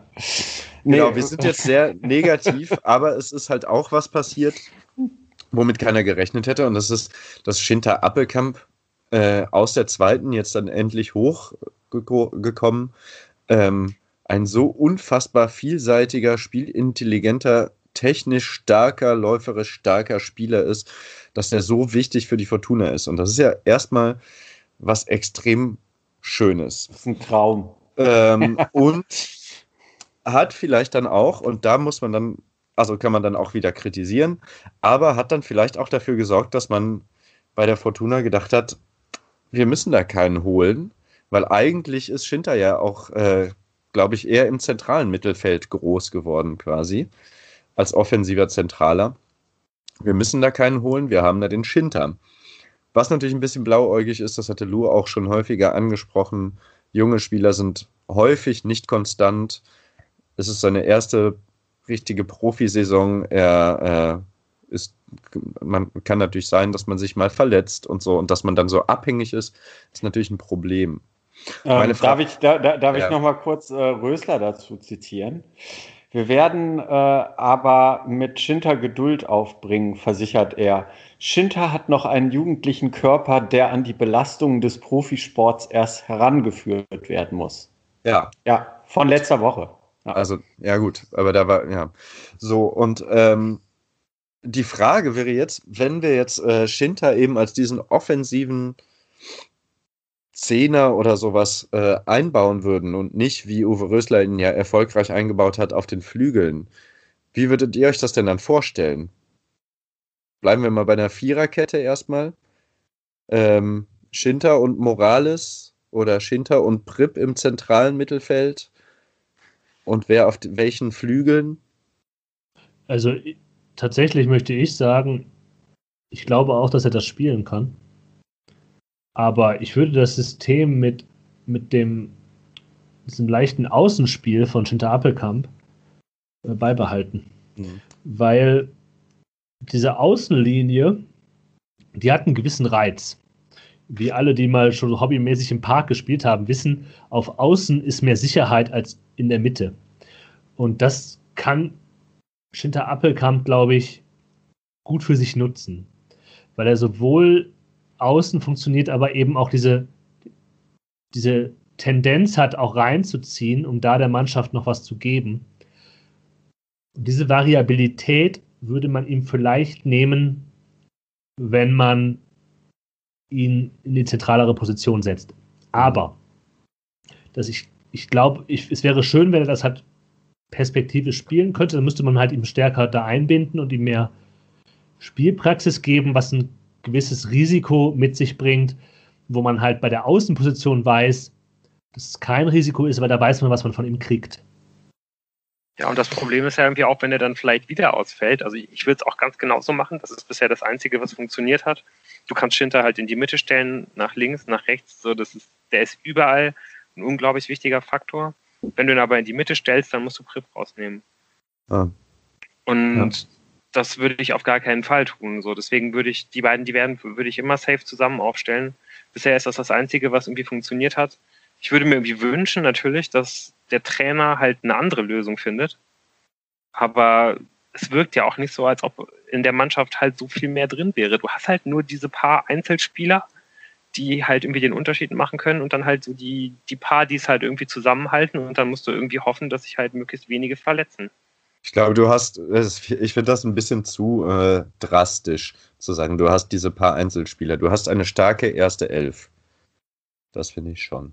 Ja, aber die Unterschiedsspieler sind ja nicht alle elf. Also da gebe ich Lou schon recht. Man merkt halt sofort, so, sobald halt äh, Prip und Chitta Appelkamp fehlen, zum Beispiel, dann hat man ja immer noch neun von den elf da. So, Morales oder Morales. ist halt nicht derselbe Spieler, wenn ihm halt nicht Prip und Appelkamp diese Räume mhm. machen. Der sah jetzt ein paar Mal richtig geil aus. Wenn ja. die beiden halt auch im Mittelfeld sind, so, dann sieht halt Morales auf einmal wie der allerbeste Spieler aus. So, ne? Dann der unfassbar souverän. Dann hat der halt am Ball auch mal im Mittelkreis irgendwelche Räume und spielt da irgendwelche Superpässe. So, mhm. nimm aber jetzt halt Appelkamp raus und dann ist Morales auch ein ganz normaler, etwas überforderter Zweitliga-Sechser. So, das ist ich würde halt Prip da nicht rausnehmen aus der Rechnung, auch wenn er jetzt nicht immer überzeugend war, aber ich glaube, er, er ist halt so ein Spieler, wenn man ihn rausnimmt, dann er, er wirkt auf Appelkamp und er wirkt auf Morales. Mhm. Ähm, aber das, das wirft halt insgesamt die Frage auf, und die haben wir ja auch bekommen, welches Spielsystem alternativ zu diesem 4-4-2 sich anbietet.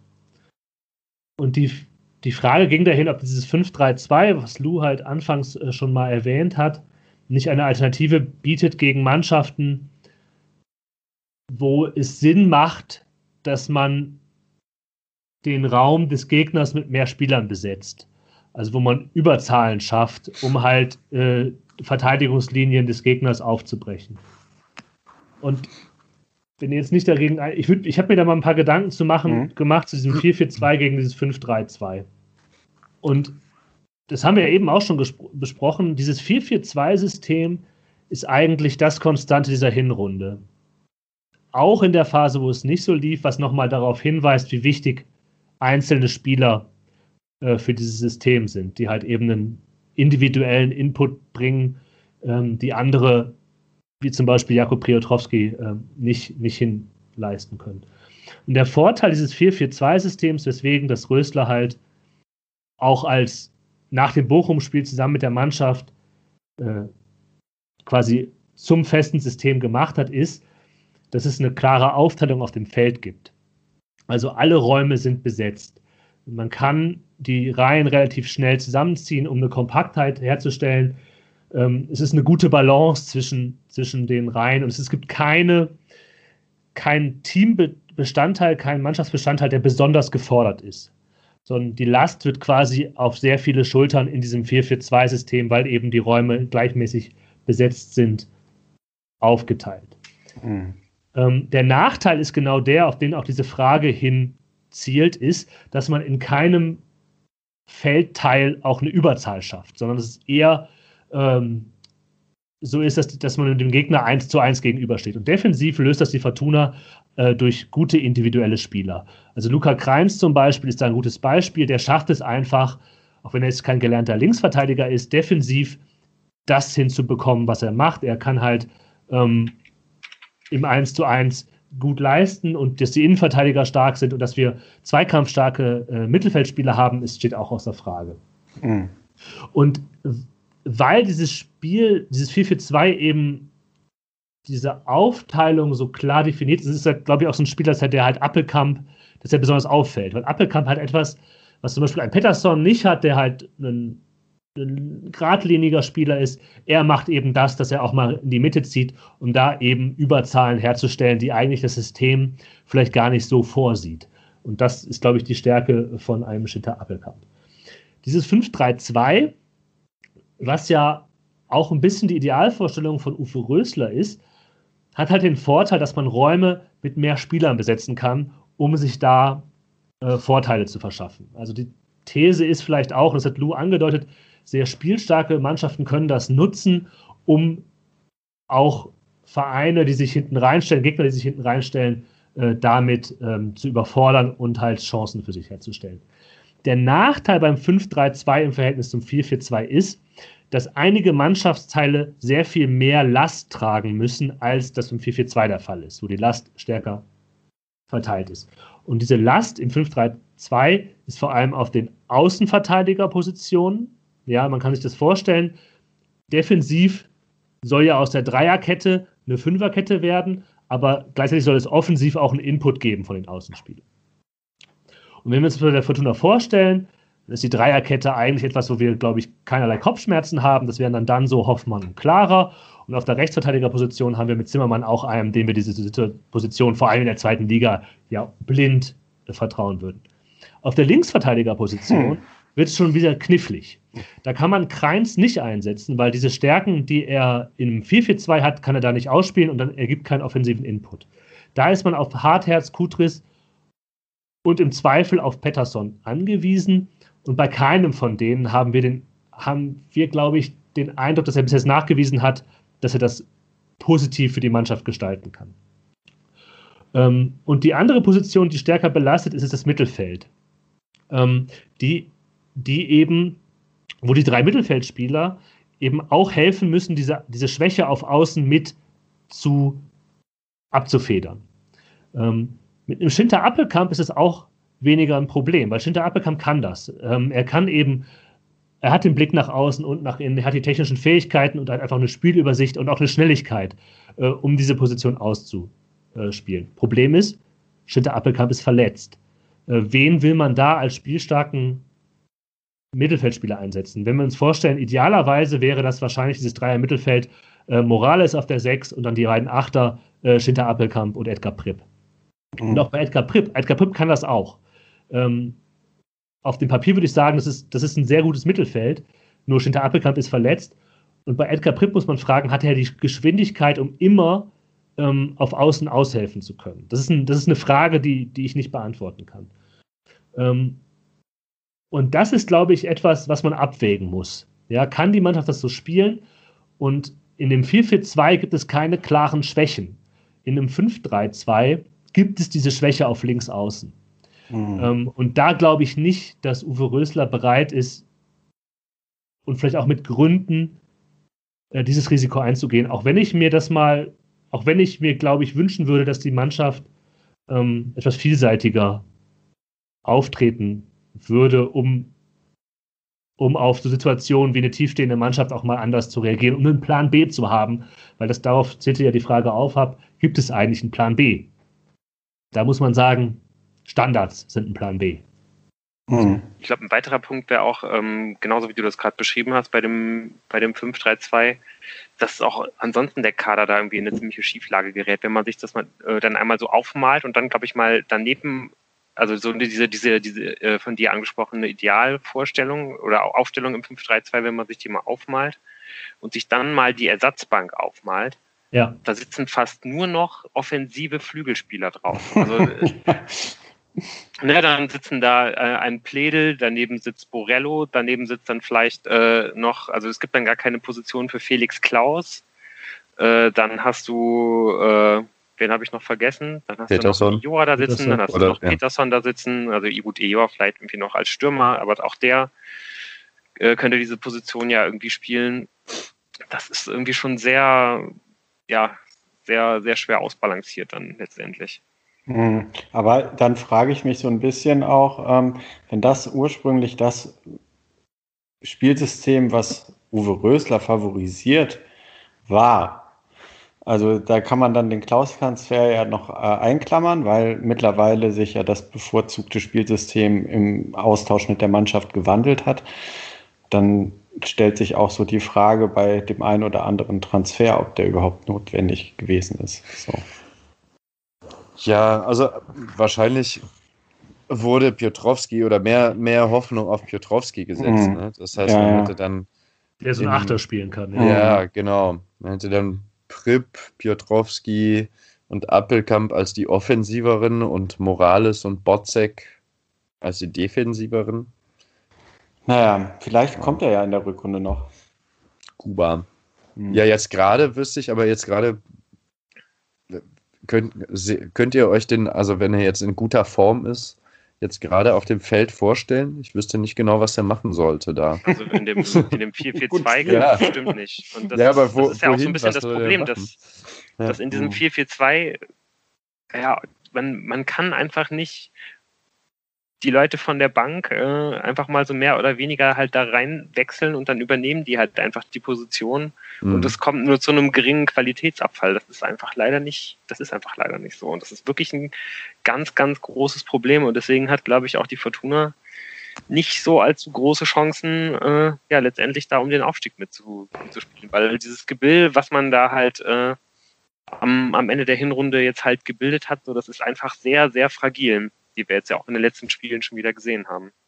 Ja, und dazu gehört auch was anderes. Also das hat ja unser Hörer Simon, liebe Grüße an dieser Stelle, auch den Eindruck hat er ja halt auch geteilt.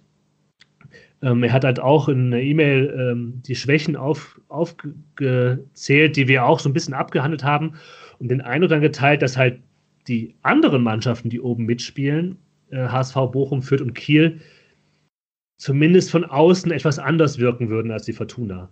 Und ich glaube, unsere Hoffnung, wenn es um den Aufstieg geht, ist ja auch immer so, die zweite Liga, die hat manchmal schon Aufsteiger hervorgebracht, von denen man es vielleicht nicht erwartet hätte. Der Eindruck ist aber aktuell, dass die Leistungsdichte an der Spitze höher ist als vielleicht letztes Jahr. Und das, das sieht man eventuell auch daran, wie, wie breit eben Spitze und Tabellenende auseinander sind. Um, und das, das spielt ja auch noch mit rein. Also die Fortuna hat es nicht geschafft, gegen die Mannschaften oben zu punkten. Und man muss jetzt halt darauf hoffen, ähm, in der Rückrunde diese Punkte wieder reinzuholen, im direkten Duell, aber eben auch dann zu punkten, wenn die anderen schwächeln. Und da hängt man natürlich auch ein bisschen davon ab, ob die schwächeln. Ja, und gerade so HSV, Bochum, auch ein Stück weit Kiel machen schon einen gefestigten Eindruck von außen jedenfalls. Das mögen die Anhänger der Vereine anders sehen, aber ähm, das, das spielt natürlich auch noch mit rein, wenn wir über Aufstieg reden. Ja, man wird jetzt auch noch einige Spiele halt haben gegen, gegen Mannschaften, äh, wo man halt in der Hinrunde sehr, sehr glücklich irgendwie sich zu Siegen gewirkt hat. Ne? Diese 3-1 zu 0 am Anfang gegen Heidenheim, Sandhausen und äh, was war die dritte Mannschaft? Helfen wir mal kurz, Würzburg gut, das ist jetzt schon rum. Ja. Äh, das reizt zwei gegen Darmstadt und so. Also gegen, gegen, gegen viele schwächere Mannschaften, wo man gewonnen hat. Am Anfang zu Hause wird man jetzt halt in der Rückrunde dann irgendwie Auswärtsspiele, die sich dann hinten reinstellen. Das hat jetzt bei Würzburg ja auch schon ziemlich gut funktioniert. Und die Spiele, wo man halt gegen die direkten Konkurrenten äh, auswärts verloren hat, die hat man jetzt ja auch bisher gegen, ja, gegen Hamburg und Fürth nicht geschafft zu gewinnen.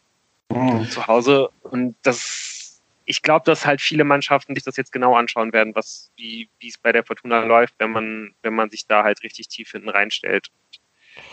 Naja, ich habe vor der Saison mit Platz 7 gerechnet und ich finde, das ist realistisch. Ja, ja aber, aber warte mal ab, es gibt auch noch. Ja. Sorry, darf ich eben. Nee, ähm, bitte, ja. Es gibt, also auch das ist eine, eine Lehre aus jetzt, was, anderthalb Jahren Rösler? Nee, ein Nein. Jahr Rösler. Ein Jahr ja, Rösler, ja, ein Jahr. Genau. Ein Jahr Rösler, dass Fortuna immer dann, wenn sie Aussicht auf Erfolg hat, wenn, also wenn es diese Erfolgsaussichten gibt, von wegen, man könnte sich jetzt quasi da oben etablieren oder sowas, ähm, wird gleichzeitig die Erfolgsaussicht geschmälert auf einen Punktegewinn im nächsten Spiel. Und diese Position, die Fortuna jetzt hat, ich glaube, dass die damit viel besser zurechtkommen, und auch Rösler besser damit zurechtkommt, dass man jetzt wieder so eine, so eine Jäger-Lauerstellung hat und jetzt erstmal wieder ein Polster aufbauen ähm, muss. Also ich glaube, Fortuna ist nicht so konstant wie HSV. Bei den anderen, zumindest bei Fürth und Kiel, teilweise auch bei Bochum hätte ich noch die Hoffnung, dass die noch einbrechen. HSV oder also zumindest mal so längere Schwächeperioden haben. Beim HSV habe ich nicht das Gefühl. Ähm, und vielleicht ist Fortuna jetzt gerade in der schwächeren Phase und hat da. Moment, wir haben das erste Spiel verloren seit nach ja, neun ja. ungeschlagenen. Immer, vorhin war hier, ja, wenn wir jetzt sieben Spiele angucken, dann haben die ja nur verloren in den letzten sieben Spielen. Ja, das ist auch mal entscheiden, ob wir jetzt nur noch verlieren auch, oder gewinnen. Es ist auch kein, wirklich keine Mathematik. Aber dein Wort in der Göttin Ohr, vielleicht liegt diese äh, Verfolgerposition dem Team besser, kann ja sein. Aber ganz im Ernst, ist, äh, ich war ja tatsächlich auch damals mit am überraschtesten, dass äh, dieses klare Ziel Aufstieg formuliert wurde. Von daher mal schauen. Hauptsache es bleibt bis zum Ende spannend. Genau, und ich würde auch davor warnen, also wir sind jetzt wirklich, ich warne davor und bin selber drin, ja. Ähm, aber vergessen wir diese ganzen guten Spiele nicht. Ja. Und die kamen nicht von ungefähr. Die Mannschaft kann was. Ja, ja. und auch der Trainer, mit dem wir vielleicht jetzt nochmal reden müssen, ähm, der kann schon was, ja. Und diese, diese Siege gegen äh, Osnabrück, gegen Karlsruhe, gegen Paderborn, die waren verdient. Ja, ähm, und darauf kann man eben auch aufbauen, genauso wie man halt die Niederlagen als Warnung sehen kann. Äh, und deswegen nee, würde ich halt Platz halt sagen. 7 ist ja auch ziemlich weit oben in der. Genau, also die sagen ist halt, ob die halt, ob die halt um Aufstieg spielen. Das ist, mhm. das ist halt schwierig und es hängt eben nicht nur, es liegt nicht nur in Fortunas Hand, ähm, das zu, zu machen, eben aber auch. Aber die können halt einfach Fünfter werden. So. Ja, ich hoffe halt, dass sie immer Schlagdistanz halten, dass wir genau. hier bis zur letzten äh, Folge immer noch über äh, die Aufstiegschancen diskutieren. Dann, dann, dann ist schon mal alles gut. Ich würde auch gerne jetzt nochmal äh, präzisieren. Äh, ich, ich, das ist, glaube ich, auch das, weswegen ich mich hier so unglaublich aufrege und warum sich, glaube ich, aber auch im Internet, also jetzt bei Twitter oder weiß ich nicht, in, den Foren und so, so viele Leute gerade irgendwie so die Köpfe heiß regen, heiß reden, dass man irgendwie das Gefühl hat, es wäre diese Saison aber so viel möglich gewesen. Ich bin auch, ich bin ist unfassbar ja glücklich, ja dass man, ja, es wären aber auch zum jetzigen Zeitpunkt schon so viele Punkte mehr möglich gewesen. Ja. Wenn, wenn, wenn ich mir anschaue, warum steht die Mannschaft da jetzt im Augenblick da oben? Da würde ich, also da, da fällt mir auf jeden Fall jetzt nicht als erstes ein, dass ich denke, boah, weil der Trainer so unglaublich gute Entscheidungen getroffen hat wo ich jetzt irgendwie sagen würde, boah, das hat Rösler richtig, richtig gut gemacht. Das war jetzt irgendwie ein Sieg von Rösler, irgendwie solche Dinge. Das System, was er da entwickelt hat, war jetzt unglaublich. Da hat er irgendwie mal, ein, vielleicht hat er mal irgendwie sogar ein Spiel gewonnen, weil er da besonders gut gecoacht hat. So, das, das hatte ich bisher halt gar nicht. Er wirkt auch nicht so, als ob er in der Lage wäre, diese Mannschaft jetzt irgendwie noch weiterzuentwickeln. Da kann ich mich extrem täuschen. Also ich glaube schon, dass er in der Lage ist, bestimmte Spieler vielleicht weiterzuentwickeln, aber die Mannschaft als solches ich, also sehe ich auf jeden Fall gerade eher nicht und ich habe auch nicht so wirklich das Gefühl, dass es mit einem anderen Trainer jetzt so viel anders gelaufen wäre. Und vor allen Dingen sind es nicht, steht die Mannschaft nicht da oben, weil man halt im Sommer so gut eingekauft hat, sondern die Periode ja. War in meinen Augen ein komplettes Desaster. Mhm. Äh, du hast dieses unfassbare Geschenk, dass du halt diesen Shinta Appelkamp bekommst, so als dieses Aufstiegsziel ausgegeben wurde. Da hat man bestimmt nicht damit geplant, dass der auch nur annähernd so spielt, wie er jetzt spielt, kannst nicht auf, auf so einem Jugendspieler deine Idee, wir wollen unbedingt aufsteigen, die dann da in die Öffentlichkeit rausposaunt wird, äh, darauf kannst du es nicht ausrichten. Das haben sie bestimmt auch. Du kriegst mhm. dieses fassbare Geschenk so und ja, du vergibst es halt. So. Also da hätte, man hätte so viel mehr daraus machen können. So, wenn du halt so ein Geschenk als, als Spieler bekommst. Ja, naja. Hier. Aber mhm das ist was, ist, was irgendwie schon so diese ganze Saison so in mir brennt halt. Hm, ja. Hm. Gut. Dann ja, also ich, haben wir das auch. Verstehe das, aber ich, ich, äh, ähm, ich meine, es ist halt auch, dass, dass es gab ein gutes Gerüst, ja. Es gab Hoffmann, es gab Zimmermann, die nicht ja, gegangen sind. Äh, genau. Es gab Kenan Karaman und Rufen Hennings. Damit kannst du halt Siebter werden, wie Tim das äh, prognostiziert hat. Ähm, und dann, was ist eben mehr, das ist natürlich Shinta Appelkamp plus X und das X muss man noch suchen. So. Ja, ja. Ähm, ist vielleicht auch äh, Florian Kastenmeier das X, ja, der verlängert hat und von dem wir vor der Saison niemals gedacht hätten, dass wir über den positiv reden würden. Und wir haben jetzt zumindest als Florian Kastenmeier Fanboys, die wir sind, die wir geworden sind, ähm, sehr positiv über ihn gesprochen und auch ja. sehr positiv über diese Vertragsverlängerung. Ja. Er war halt am Anfang war er halt ein großes Fragezeichen und die Torwartposition eher ein Problem. Und Florian Kastenmeier kann sich immer noch entwickeln. Er, hat, er muss sich auch in einigen muss Punkten auch, auch entwickeln. Ja. Er hat noch seine Schwächen beim Rauskommen und so weiter. Aber er kann Dinge, die nicht so viele Fortuna-Torhüter in den letzten Jahren konnten. Ja. Sechs Steffen vielleicht. Ja, weiß ich nicht. Der spielt ja bei Manchester City jetzt durch.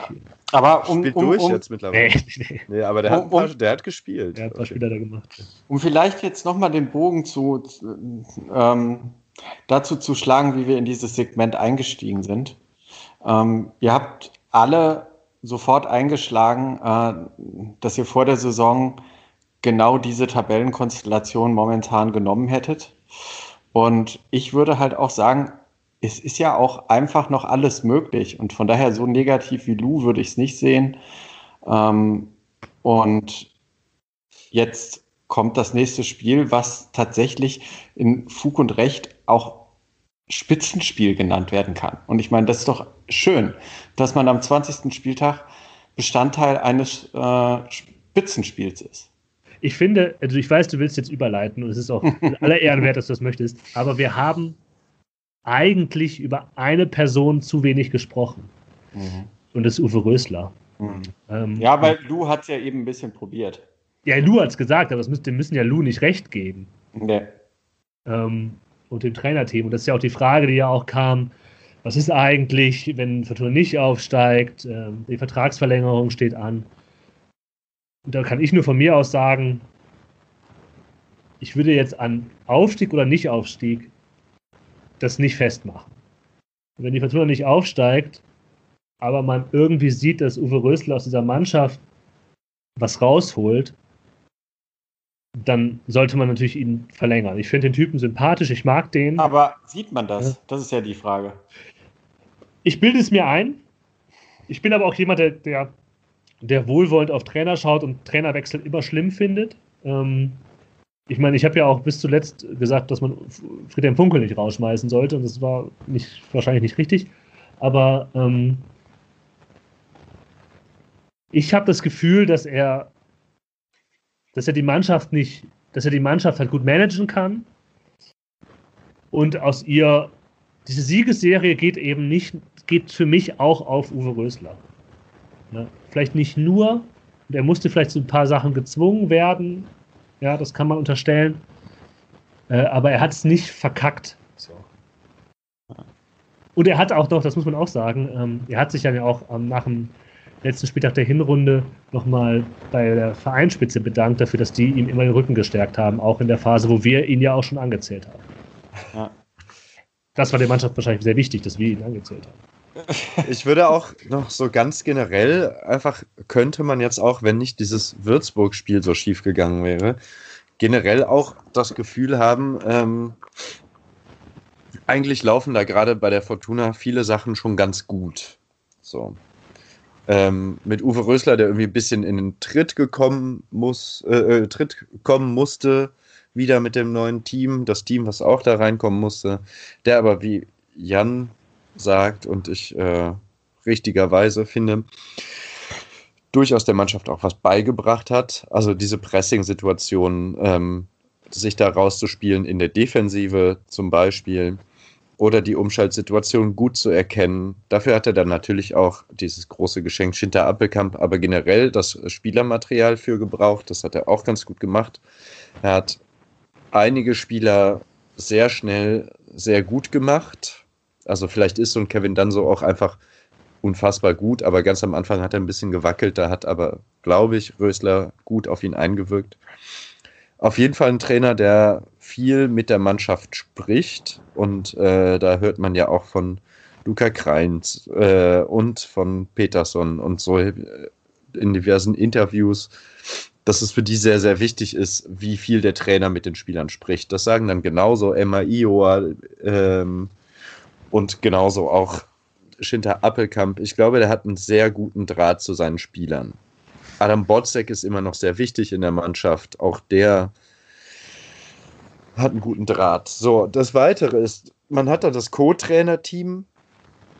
Ähm, da gab es ja mal die große Frage, was ist mit, äh, wie hieß er, Rob Kelly, seinem mhm. Co-Trainer, der gegangen ist, ähm, wie, wie schwerwiegend dieser Verlust sein würde. Das ist schwer zu beantworten. Ähm, was man aber zumindest sagen kann, ist erstmal, dass du mit Bellinghausen ähm, und Thomas Kleine erstmal auch Leute hast, die den Verein atmen und lieben und äh, alles für ihn geben würden. Das ist ja schon mal was und glaube ich auch keine ganz schlechte Arbeit machen. Dann hast du meiner Meinung nach den Röttgermann, der ja am Anfang sehr negativ aufgefallen ist. Ähm, der ist demütig jetzt. Der hat, glaube ich, ein paar Sachen kapiert und ähm, hat sich ziemlich darauf eingerichtet, hat ein bisschen gelernt, wie das bei der Fortuna funktionieren kann. Ähm, du hast, finde ich, im, Vor im, im Aufsichtsrat mit Tim Greiner-May einen neuen interessanten Menschen, der vielleicht für Fanbelange einsteht. Frau Voss-Tecklenburg ist jetzt auch wieder für drei Jahre äh, weiter berufen. Auch das ist, finde ich, positiv. Der Kader hat Leute mit viel Potenzial, die teilweise auch länger Vertrag haben. Man ist bald aus diesen Verbindlichkeiten raus. Es gibt eigentlich sehr viel, sehr Positives. Was einen dann ärgert, ist, wenn man das Gefühl hat, das Potenzial wird nicht ausgeschöpft. Ähm, und das war jetzt, glaube ich, bei diesem Würzburg-Spiel der Fall. Aber so ganz generell ist die Fortuna nicht so schlecht aufgestellt. Hm.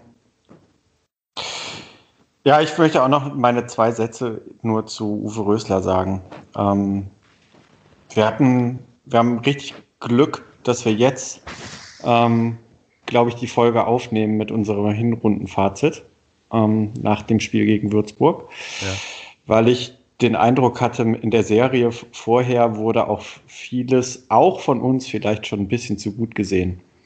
Hm, vielleicht ist es, ich will jetzt mich nicht äh, an alle äh, äh, Blätter dranhängen, äh, die das mit dem Regensburg-Spiel von vor drei Jahren vergleichen wollen. Aber vielleicht ist es auch ein, jetzt ein Dämpfer an der richtigen, zur richtigen Zeit. Und ob Uwe Rösler der Trainer über Jahre sein wird, das entscheidet sich bei mir auch so ein bisschen dann, äh, wenn man mal äh, gegen Mannschaften auf Augenhöhe auch ähm, überzeugend gewinnt. Das muss er, muss er noch zeigen. Und ich würde ich würde gern erst noch mal einen Monat zugucken. Ich bin mir da noch nicht hundertprozentig sicher. Also am Montag hat er für dich dann die Gelegenheit, dir zu zeigen, ja, was genau. du denkst. Ganz genau. So, Überleitung doch noch hingekriegt. ja, dann äh, wollen wir dann doch jetzt mal ein bisschen auf die äh, ja, etwas handfestere Seite wechseln und so ein bisschen vom Spekulativen wegkommen. Ähm, es geht am Montag äh, ja, vielleicht, ich, ich, ich nenne es jetzt mal direkt äh, ganz äh, populistisch, äh, das erste Endspiel. das, das erste von, von 14 oder wie viel? Ganz genau. 15, 15. Ja, ich fürchte, es könnte auch, es könnte sogar schon das letzte sein. Ähm, wenn man verliert, äh, würde das auf jeden Fall einen äh, ganz, ganz starken Dämpfer bedeuten für die, für die Chancen, um äh, noch aufsteigen zu können. Deswegen wissen wir alle, die Fortuna wird wahrscheinlich unentschieden spielen. ähm, ja, es wird auf jeden Fall nicht einfach, denn Holstein Kiel ähm, hat eine ziemlich starke Auswärtsbilanz. Bisher neun Spiele, fünf Siege, vier Unentschieden, noch keins verloren. Man hat fünf Gegentore dabei bekommen. Äh, die zweitbeste Mannschaft hat zwölf bekommen. Also äh, ein Schlüssel wird es auf jeden Fall sein, überhaupt erstmal das Tor zu treffen. Wer sich so ein bisschen mit, äh, mit Kiel jetzt in der Hinrunde beschäftigt hat, ähm, die vielleicht auch in einem äh, DFB-Pokalspiel gegen Bayern, wo sie ja weitergekommen sind, gesehen hat, weiß, die Kieler ähm, haben ein Stammsystem, das ist ein 4-1-4-1-System. Das ziehen die äh, gnadenlos durch und das funktioniert auch richtig gut. Man ähm, spielt halt äh, schnell vertikal nach vorne, hat aber auch äh, ein richtig starkes Ballbesitzsystem. Man schafft es halt meistens mit den äh, drei Leuten im Mittelfeld ähm, ja das Zentrum, das Zentrum zuzumachen und hat da einfach drei extrem starke Leute, die eigentlich das Zentrum immer beherrschen. Und ja, da ist vor allen Dingen der Schlüsselspieler, den wir eben schon angesprochen haben, Jae Sung Lee. Ähm, der ist schon 28, jetzt auch schon ein paar Jahre bei Kiel, aber da kann man eigentlich davon ausgehen, dass der nächstes Jahr wahrscheinlich in der Bundesliga oder auf jeden Fall in einer der fünf äh, Top-Ligen in der ersten Liga spielen wird. Es könnte auch äh, sein, dass je nachdem, wie man das Spiel bei Fortuna angeht, dass der mal als falsche Neun eingesetzt wird. Auch das hat man schon mal versucht. Aber eigentlich ist davon auszugehen, dass in der Sturmspitze der obligatorische über 1,90 Sturmtank äh, beginnen wird. Das ist jetzt bei Kiel Janni Lukas Serra. Hier einen warmen Platz an meinem Herzen, weil er äh, aus privaten. aus privaten Gründen. Auf jeden Fall auch guter Typ. Äh, dem muss man achten. Äh, da ist auch schon so gut wie sicher, dass der nächstes Jahr äh, ja, zu Bielefeld gehen wird. Also dem wird auf jeden Fall auch Erstligareife zugetraut. Ähm, Erstligareife immer noch sollte auch Finn Bartels auf der Linksaußenposition haben. Kennt man immer noch, äh, auch wenn er jetzt schon was älter ist, extrem schneller und schlauer Spieler. Und äh, auch der Spieler auf, dem, auf der Rechtsaußenposition, Fabian Reese, hat schon ein bisschen Erstliga-Vergangenheit, weil der mal bei Schalke war. Ähm, der Spieler auf der 8 neben Jason Lee ist Niklas Hauptmann vom FC ausgeliehen und die Anker 6 Jonas Meffert. Das ist auch ein super verlässlicher Spieler. Auf der Linksverteidigerposition hat sich leider Jojo Vandenberg vor zwei Spielen verletzt. Ähm, den hätten wir natürlich alle gerne gesehen. An seiner Stadt wird der Däne Mikkel Kölesko äh, verteidigen. Und verletzt hat sich jetzt auch im, letzten Spiel mit Komenda einer der etatmäßigen Innenverteidiger. Äh, da ist Simon Lorenz aber auf jeden Fall auch ein ziemlich erfahrener Ersatz. Neben ihm verteidigen wird Hauke Wahl, der äh, ist auch der Kapitän und der spielt bisher auch eine richtig starke Saison. Auch da gibt es schon einige Gerüchte dazu, dass sich äh, da schon einige Erstligisten nach ihm erkundigt haben und den ganz genau Welche anschauen. auch so richtig angepisst als Kiel-Fan irgendwie. So der ist richtig gut. Ja, ja, der ist nächstes Jahr weg. Der ist richtig gut. Ja. Das klingt ja irgendwie noch schlimmer als bei Fortuna. Ja. Vielleicht auch nicht, vielleicht ist es auch gleich. Ja, wenn, wenn Kiel aufsteigt, könnte ich mir vorstellen, dass die halt alle bleiben. Mhm. Äh, ja, und auf der rechten Verteidigerposition Yannick Dehm, äh, der sagt mir auch gar nicht so viel, aber macht bisher wohl auch einen ziemlich soliden Job diese Saison. Im Tor ähm, vom Kicker gerade frisch zum besten Torhüter der, äh, der Hinrunde in der zweiten Liga gekürt, Ioannis Elios. Allerdings kann ich äh, gerade ganz live verkünden, dass der beim parallel zur Aufnahme äh, laufenden Pokalspiel gegen Darmstadt wohl gepatzt hat. Mhm. Nix kann der also. Steigt alles zu Kopf, kein mhm. Druck. Mhm. Ganz genau. Ähm, ja, was ich sonst noch einfügen könnte, falls man sich dazu entschließen sollte, mit äh, Lee als falscher Neun zu beginnen, dann würde Alexander Mühling äh, auf die offensive Acht rücken. Auch der ist ziemlich torgefährlich, hat schon verbunden gemacht diese Saison. Auch ein richtig guter. Ähm, allgemein merkt man, glaube ich, äh, dass da auf jeden Fall einige Leute gerade extrem gut spielen. Kiel ist richtig gut drauf und das wird für Fortuna bestimmt nicht leicht. Ähm, ja, und das liegt auf jeden Fall auch daran, dass man ja mit André Hoffmann äh, einen der beiden etatmäßigen Innenverteidiger wird ersetzen müssen, weil er die fünfte Gelbe gesehen hat. Eieiei. Mhm. Gut. Apropos Innenverteidiger, Fortuna hat auch so einen Innenverteidiger, der die fünfte Gelbe gesehen hat. So was? Da hat Fortuna nicht auch einen Innenverteidiger, der die fünfte Gelbe gesehen hat? Das war doch gerade der Take, Ja, oder? das war doch gerade das, was so, Hoffmann gesagt hat. Ja, dass man Hoffmann äh, ersetzen muss. Ja. Äh, ich sollte mir das Bier einschenken und zuhören, sorry. ja, die ja. Aufnahme geht jetzt ja mittlerweile auch schon äh, ja, ein bisschen. Nach so langer ähm, Konzentration geht die Konzentration los. Ja, also wer spielt? Clara dann einfach. Clara und dann so. Clara? Hm? Ja, oder wahrscheinlich. Oder oder Moment, Kreins und Hartherz. Ja. Hartherz ist ja ganz nah an der ersten Mannschaft dran gerade. Ja, ja. Ich, ich ist das ein Zitat oder? nee, nee, aber das ist so meine Beobachtung gerade. Hat, hat Rösler doch gesagt. Ja, der hat gesagt, warum? Er hat warum? darüber nachgedacht, dass er ihn bringt. Ja, mhm. genau. Und das würde ich schon als ist nah dran in der ersten Mannschaft das, ja. interpretieren. Also ich gehe auch davon aus, dass das vielleicht auch passieren könnte. Ähm, unabhängig davon, äh, äh, ja, äh, hoffe ich mal, dass dann äh, äh Prip und Klaus äh, wieder im Vollbesitz der Kräfte dabei sind. Bei Klaus hat sich ja jetzt auch gerade nach seinen ersten drei Kadereinsätzen automatisch der Vertrag verlängert. Auch eine sehr interessante äh, Vertragsklausel. Das ist jetzt ähm, ein echter Fortune. Ja, genau. Ah. Und da brennt er natürlich auf seinen ersten echt, echten Einsatz. Ja. ähm, apropos, unabhängig da er für Fortuna spielt, äh, vielleicht kann man. Oder? Ja, ist schon seltsam. Also ich glaube, der Hintergrund ist, dass die Fortuna die Ablösemodalitäten erst im Sommer begleichen will. Es gibt aber natürlich immer die Variante, Laie und dann Pflichtkauf. Das kennt man ja auch. Mhm. Warum man dann diese drei Sicherheitspufferspiele, also vor allem drei, nicht fünf oder sechs, sondern drei, ähm, ist schon sehr eigenwillig. Es kann natürlich sein, dass man sicher gehen wollte, okay, wenn er sich im ersten Spiel das Kreuzband zerlegt, dann muss man ihn halt nicht mehr ja.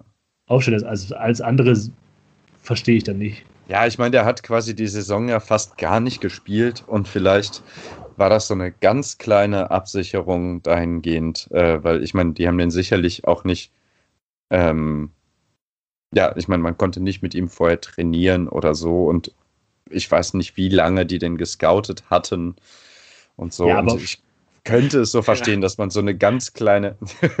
das war gar nicht so böse gemeint. Aber Moritz, jetzt, überleg dir jetzt mal die Alternative. Ja. Also, aber die stellen in den ersten zwei Spielen fest, dass der nicht gut ist. Ja, dann, dann hast du den halt nur der Saison auf der Bank. Brandon Borello spielt ja auch. Also, das passiert ja nicht. Na, aber da gibt es keine Kaufpflicht. Das ist ja, okay. risikolos, den spielen zu lassen. Okay, wir werden auf jeden Fall das äh, äh, heiß recherchieren in den nächsten Wochen, was da drumherum noch herauskommt. Aber das auf jeden Fall eine sehr merkwürdige Klausel, über die wir vielleicht in der nächsten Folge nochmal reden werden. Keine Ahnung. Ähm, auf jeden Fall erwarte ich ihn am Anfang auf dem Platz und hoffe, dass er einfach äh, dem Spiel auch einen Stempel aufdrücken kann. So. Und ähm, Appelkamp ist ja noch zu früh. Ähm, Emma fällt weiterhin aus, also so mehr oder weniger das Team von Würzburg wird wohl auch beginnen, so mehr oder weniger halt. Und da würde ich jetzt auch sagen, dass er vielleicht auch noch so eine Art X-Faktor außerhalb von Appelkamp werden könnte. Also das ja. muss, muss, man sich jetzt zumindest ganz deutlich erhoffen, ja. weil der ist halt ein Spieler, der zumindest mal so eine diese diese Qualität dafür äh, nachgewiesen hat in der Bundesliga und der das vor allen Dingen im ersten Spiel auch so leicht angedeutet hat, dass der da wirklich jemand sein könnte, der auch Sachen mit seiner individuellen Qualität irgendwie lösen kann.